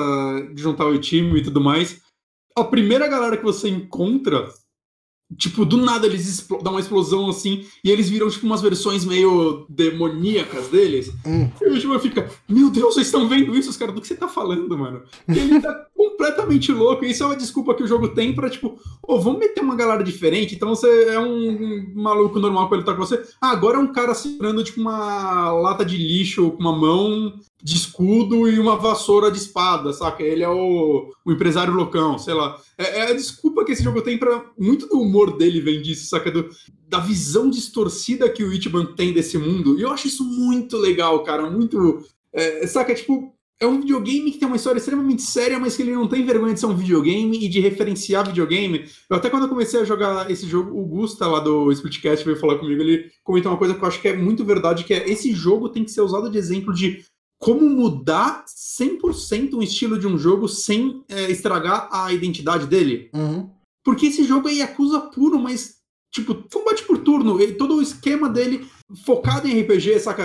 Por mais que ele ainda tenha o esquema da cidade, com as quests dentro do pedaço da cidade, né, de Yakuza, não uma parada gigante, não um GTA, tudo funciona mais numa com uma carinha de RPG. Você tem classes, você tem o nível do seu personagem e o nível da classe. É você vai desenvolvendo micro história. Tipo, ele tem um lance meio persona de, tipo, você ir subindo o nível de amizade com a galera da sua equipe, e quando isso acontece, vocês vão para um bar, e aí lá vai se desenvolvendo uma sub-história de cada um dos seus companheiros, só que elas são muito legais e tal. É, saca, tipo, do, desse policial tem toda uma história dele dele prendeu um cara e ele viu que o cara era inocente, ele lutou pela inocência do cara, só ele e o filho do cara, que era uma criança na época não conseguiu provar a inocência do cara, o cara foi preso, acho que ele tá preso até hoje, né, na história do jogo. E todo o lance é que ele começou a fingir ser um cara extremamente rico para doar dinheiro pro filho desse cara para ele poder fazer uma faculdade, porque ele, o moleque não tinha mais ninguém.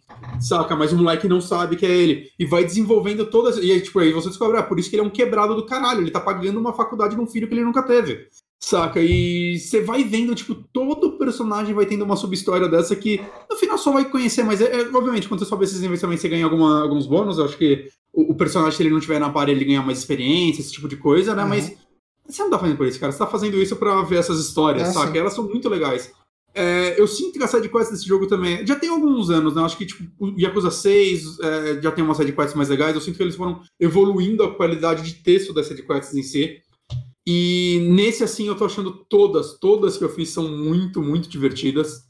Uma coisa legal que você libera em alguma side quest é que é, tem summons nesse jogo. E os summons é tipo um, você liga assim, pra uma pessoa e ela vai lá e dá um, aparece pra bater na, no, no, cara. o jogo é muito louco, assim. Tem uma side quest de um cara que, tipo, você tá andando no, perto de um lago, aparece uma lagostinha que levanta os bracinhos pra você. E aí o Ichiban pega ela, meu Deus, você tá vendo aqui, você vai ser atropelado e joga ela no rio. E assim que ele joga ela no rio, o cara grita, Ichi, não! E era a lagosta dele.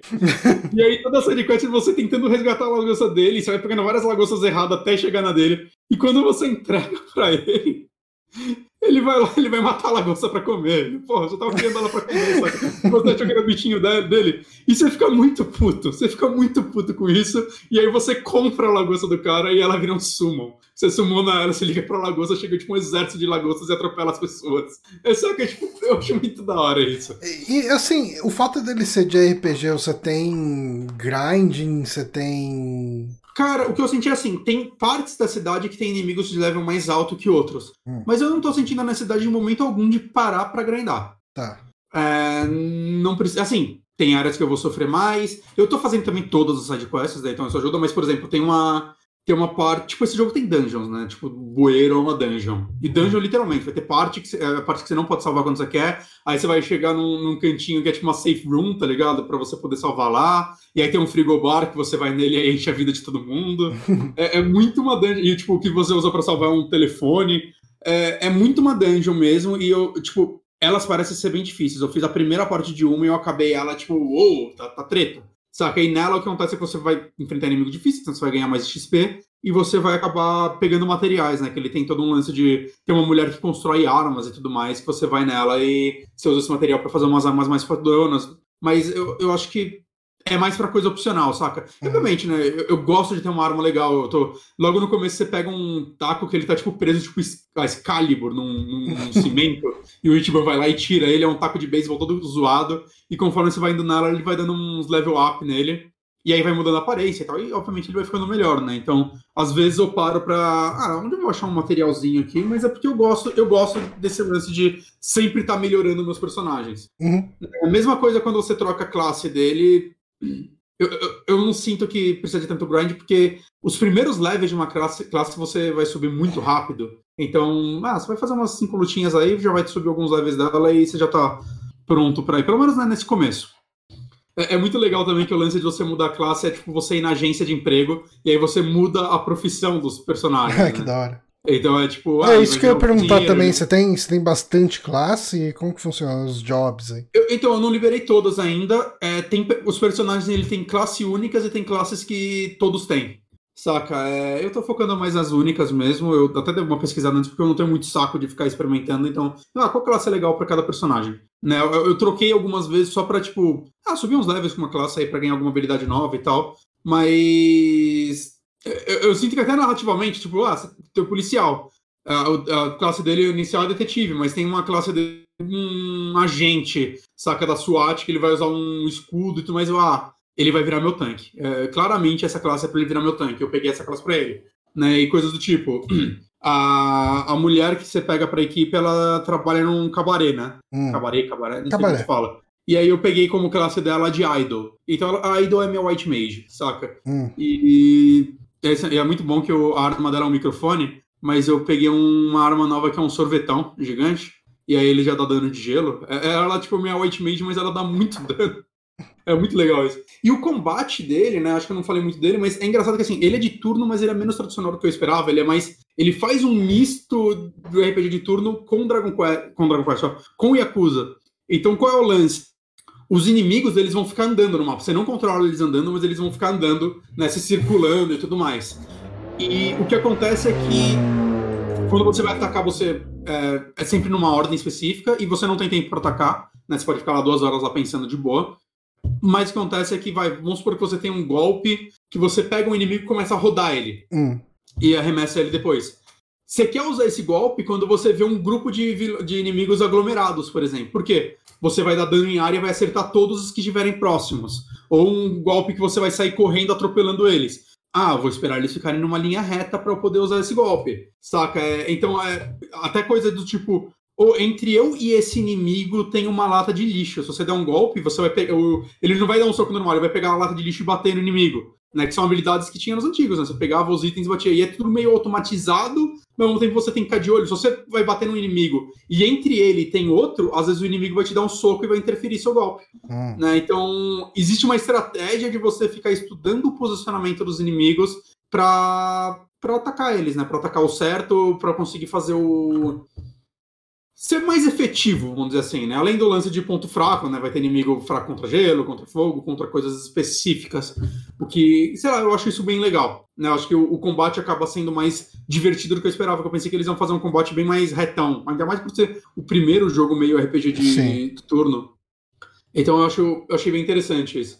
É, outra coisa legal é que no meio do jogo você é, recebe um, um aplicativo no seu celular que é tipo da agência de heróis e você pode virar, tipo, um. um, é um eu esqueci o nome que eles usam, tipo, herói por. Disque-herói, sei lá qual é lance que eles usam, mas que basicamente.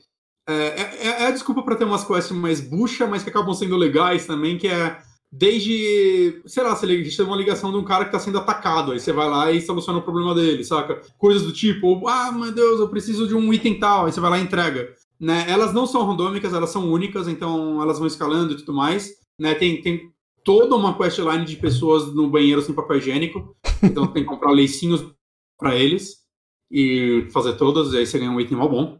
É, mas saca, é, tipo, são as quests não muito importantes de história, mas tipo, você vai subindo de nível disso, vai ganhando ranking, dinheiro pra caralho. Aí, tipo, eu falei da personagem opcional. A personagem opcional ela aparece no meio da história, Só que aí depois para você liberar ela, o que acontece? Ela é uma personagem que ela tem uma fábrica, uma loja de biscoitos do pai dela, que tá falindo e tudo mais. E aí é todo o gerenciamento de capitalismo do jogo. Você vai lá e você começa a gerenciar a loja de biscoito dela, e aí você começa a comprar outras lojas e tudo mais, e você, um cara que você conheceu no começo do jogo começa a investir, subir no ranking das melhores. Eu fiz isso até chegar no ranking número 1, um, em um final de semana. Eu saí no começo do jogo com tipo 15 milhões de dinheiro e agora eu sou muito rico no começo do jogo já. E, mas é muito legal. E aí você libera essa personagem para você e a forma como você sobe o nível de amizade com ela é subindo os rankings mesmo, né? Então ela já tá no nível máximo para mim. E ela é uma boa. Então isso é legal. Mas, é, aí, tipo, tem o minigame de kart, que tem toda uma questline de karts, que eu fiz até onde dava, agora eu acho que não tá liberando mais quest, acho que eu tenho que jogar mais o jogo para liberar mais. Tem um minigame de catalata que eu subi no máximo também, assim que eu peguei. Eu sou meio compulsivo com essas coisas, mas é porque eu gosto que ele sempre coloca uma historinha no meio. Então não é só um minigame, você vai fazendo minigame, você vai conhecendo todos os corredores de kart da região e vai criando uma rivalidade. É mas é tudo coisa opcional, mas o minigame de kart é mó legal. Eu gosto de jogo de kart. Faltou um minigame de pesca. Esse é o conceito do jogo. Mas é, eu acho que é meio que isso, assim, né? Agora o que eu teria para falar é coisas de história que eu não quero falar mais de história, porque a história desse jogo apesar de eu gostar de todos os arredores, a história de Yakuza é sempre a parte que eu mais gosto. É... Tanto a história quanto a side quest, eu acho que esse jogo estão muito, muito, muito boas. Estou é, muito surpreso com a parte mecânica dele. E, cara, eu recomendo. Eu, eu, acho que esse é um Yakuza. Esse e o Judgment são os dois que eu recomendaria pro Johnny. É. Porque o Judgment tem é, então, assim, eu, meio... você me emprestou o Kiwami 1, mas eu não. Era o Kiwami 1, né? Que você me emprestou. Era o Kiwami 1. Eu não gostei muito do gameplay de maneira geral. É que o Kiwami 1 também ele tem muito lance que você começa só com um estilo de luta mais travado, aí você vai liberando outros, aí vai melhorando, saca? Mas demora, demora. Uhum. E o Kiwami 1, é, eu acho que ele é o melhor para começar no sentido de, tipo, ele é o piorzinho, então, mas ele tem uma história muito boa quando você avança nela e e aí, tipo, funciona, saca? Acho que quando você for pros outros, você só vai subir a partir dali, vamos dizer assim. Uhum. Mas, sei lá, assim, é, como já fechou a história do Kiryu, sei lá, pra quem quer começar agora a jogar, eu recomendaria tanto o Judgment quanto o Like a Dragon, porque são duas histórias que o Judgment já falaram que vai ter continuação, é, e o Like a Dragon, com certeza, eu acho que vai seguir a história do. Eu não sei como ele acaba, mas tenho certeza que eles vão seguir a história do Ichiban. Então, assim, vai ser uma história que vocês vão acompanhar desde o começo. Uhum. Saca? O, os do Kiryu são sete jogos, né? Do zero ao seis. Que é algo que vocês podem ir atrás depois. Mas principalmente é porque tá um tudo esforço, acessível né? hoje em dia. Hã? Mas é um trabalho, é uma demanda ir atrás. Você não precisa jogar todos também, saca? Eu, eu, eu, acho total que, tipo, o Zero é um jogo que você pode jogar sozinho, porque ele é maravilhoso. Uhum. Saca? O Zero é fácil, um dos melhores jogos da geração passada para mim. Mas, saca, se você tem interesse, pega esses que são dois ótimos jogos. Geralmente é muito bom. Geralmente é muito, muito, muito bom. Eu vou comprar o remaster e rejogar. E são dois ótimos jogos, são duas ótimas portas de entrada que você não vai estar tá perdido na história, tipo, se você começar pelo Yakuza qual 4. Que tem no, qual que tem no, no, no Game Pass, sabe? Eu acho que tem do 0 ao 5. Hum. Talvez o 6 esteja lá, não tenho certeza se o 6 está lá, mas acho que tem do 0 ao 5. O Like a Dragon não está no Game Pass tá. ainda. Eventualmente vai entrar, eu acho. Eu, eu adicionei, enquanto você falava aqui, eu adicionei o Like a Dragon na wishlist do Steam. O preço normal uhum. dele no Steam é 250. De repente apareceu é, preço... uma promo. É, tá o preço no, no videogame. Eu acho que. Ele já teve promoção físico por tipo 150 reais. Uhum. Se quiser, eu até te aviso, mas. É, não é algo que eu esteja tá com, pressa. pressa. né? Tipo, se tiver uhum. uma promoção muito absurda, daí eu pego. Uhum. Mas é, é isso, gente. Yakuza é uma das minhas franquias favoritas da vida. E eu tô muito feliz, assim. Eu, eu fui um cara que torceu muito o nariz quando eles falaram que ia virar RPG e, caralho, como eu tô feliz em ter queimado da língua. que eu acho que foi o melhor caminho que eles fiz, poderiam ter feito agora. Ah, o Yokai perguntou um tempo atrás, o, o, Lex Lima acho que até respondeu, mas se quiser complementar ou não, hum. é, ele perguntou, ele falou aqui, ó, Bonatti, você que agora é especialista em Yakuza, tendo somente Play 4 base, querendo encontrar, entrar no mundo de Yakuza, eu consigo jogar a série toda? Sim, tirando os spin-off, né? Que são os dois samurais que eu tô achando que vão vir, finalmente. Eu tô. Que eles estão dando indícios disso. Ah, mas é spin-off, né? Daí nem... É, então. Tirando os dois samurais e o de zumbi, que só tá no Play 3, é, sim, você consegue, porque o Zero, o QM1 e o QM2 são dele. Então você tem os três primeiros aí. Por mais que o, que o M2 eu vejo gente falando, preferindo a versão de Play 2, que mudaram algumas coisas da história. Eu só joguei a de Play 4, então acho maravilhosa. E lançaram um remaster do, 4, do 3, 4 e 5, né? Acho que ano passado, retrasado. E o 6, né? Obviamente é pra ele, e o Like a Dragon também. Então, a franquia numerada inteira e de quebra o Judgment. Hum. Então, sim. Tanto no Play 4 agora quanto nos Xbox, eu acredito. No PC tem tudo, nos Xbox acho que também. Hum. Aí, tá, então a franquia tá, tá acessível. Tá re-respondido, então. Hum. Ah, é, hum. só uma coisinha, é, e esse é o primeiro a ter legenda em português e tá bem boa a legenda. É. Uhum.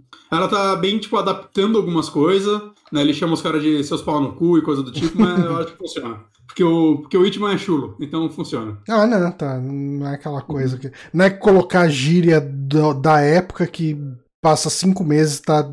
Não, não, não, não, não. Eu não tá, tô sentindo isso, pelo menos. Mas é isso então, gente. Um, Yakuza Like a Dragon, um JRPG de Yakuza. Maravilhoso, maravilhoso. E com isso a gente encerra mais esse programa. Olha, exatamente às 11 em ponto. É, queria agradecer a todo mundo que acompanhou essa live aqui, o pessoal que mandou perguntas durante, que deu complementada em, em coisas que a gente falou. Muito obrigado. Ah, ah uma coisa, eu, eu sabia que tinha um recado que eu tinha esquecido naquele momento. É, algumas pessoas já sabem, a gente tem um segundo canal no YouTube. E a gente vai começar a subir as lives na íntegra nele, né? E deixar o canal principal para os cortes, né? Tipo, para os blocos separados e, e, levar, tipo, não subir, por exemplo, o podcast de perguntas no canal principal.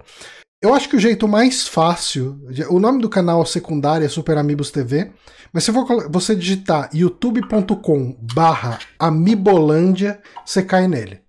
Então, se submeta ao ridículo de digitar a palavra Amibolândia e assine nosso canal secundário, que é onde as lives estarão armazenadas. Aí fica a dica para vocês. Exato. Eu acho que é isso então. Eu queria agradecer novamente todo mundo que acompanha essa live até o fim. Aqui, o Yokai, o Rafa SBF. Saudades, Rafa o Lex Lima, obviamente, a Bela e o Bron, que estava aí no começo, o Kiliano, que deu uma passadinha aqui, a Natália, que, que fez a raid, enfim, todo mundo que, que acompanhou aqui. Lembrando, obviamente, que além de, dessa transmissão ao vivo no Twitch, às quintas-feiras, em torno das 9 horas, o podcast pode ser encontrado uh, no nosso site, superamigos.com.br, no Spotify, no Deezer e no seu agregador favorito. É isso então. Uh, boa noite a todos e até semana que vem. Adeus.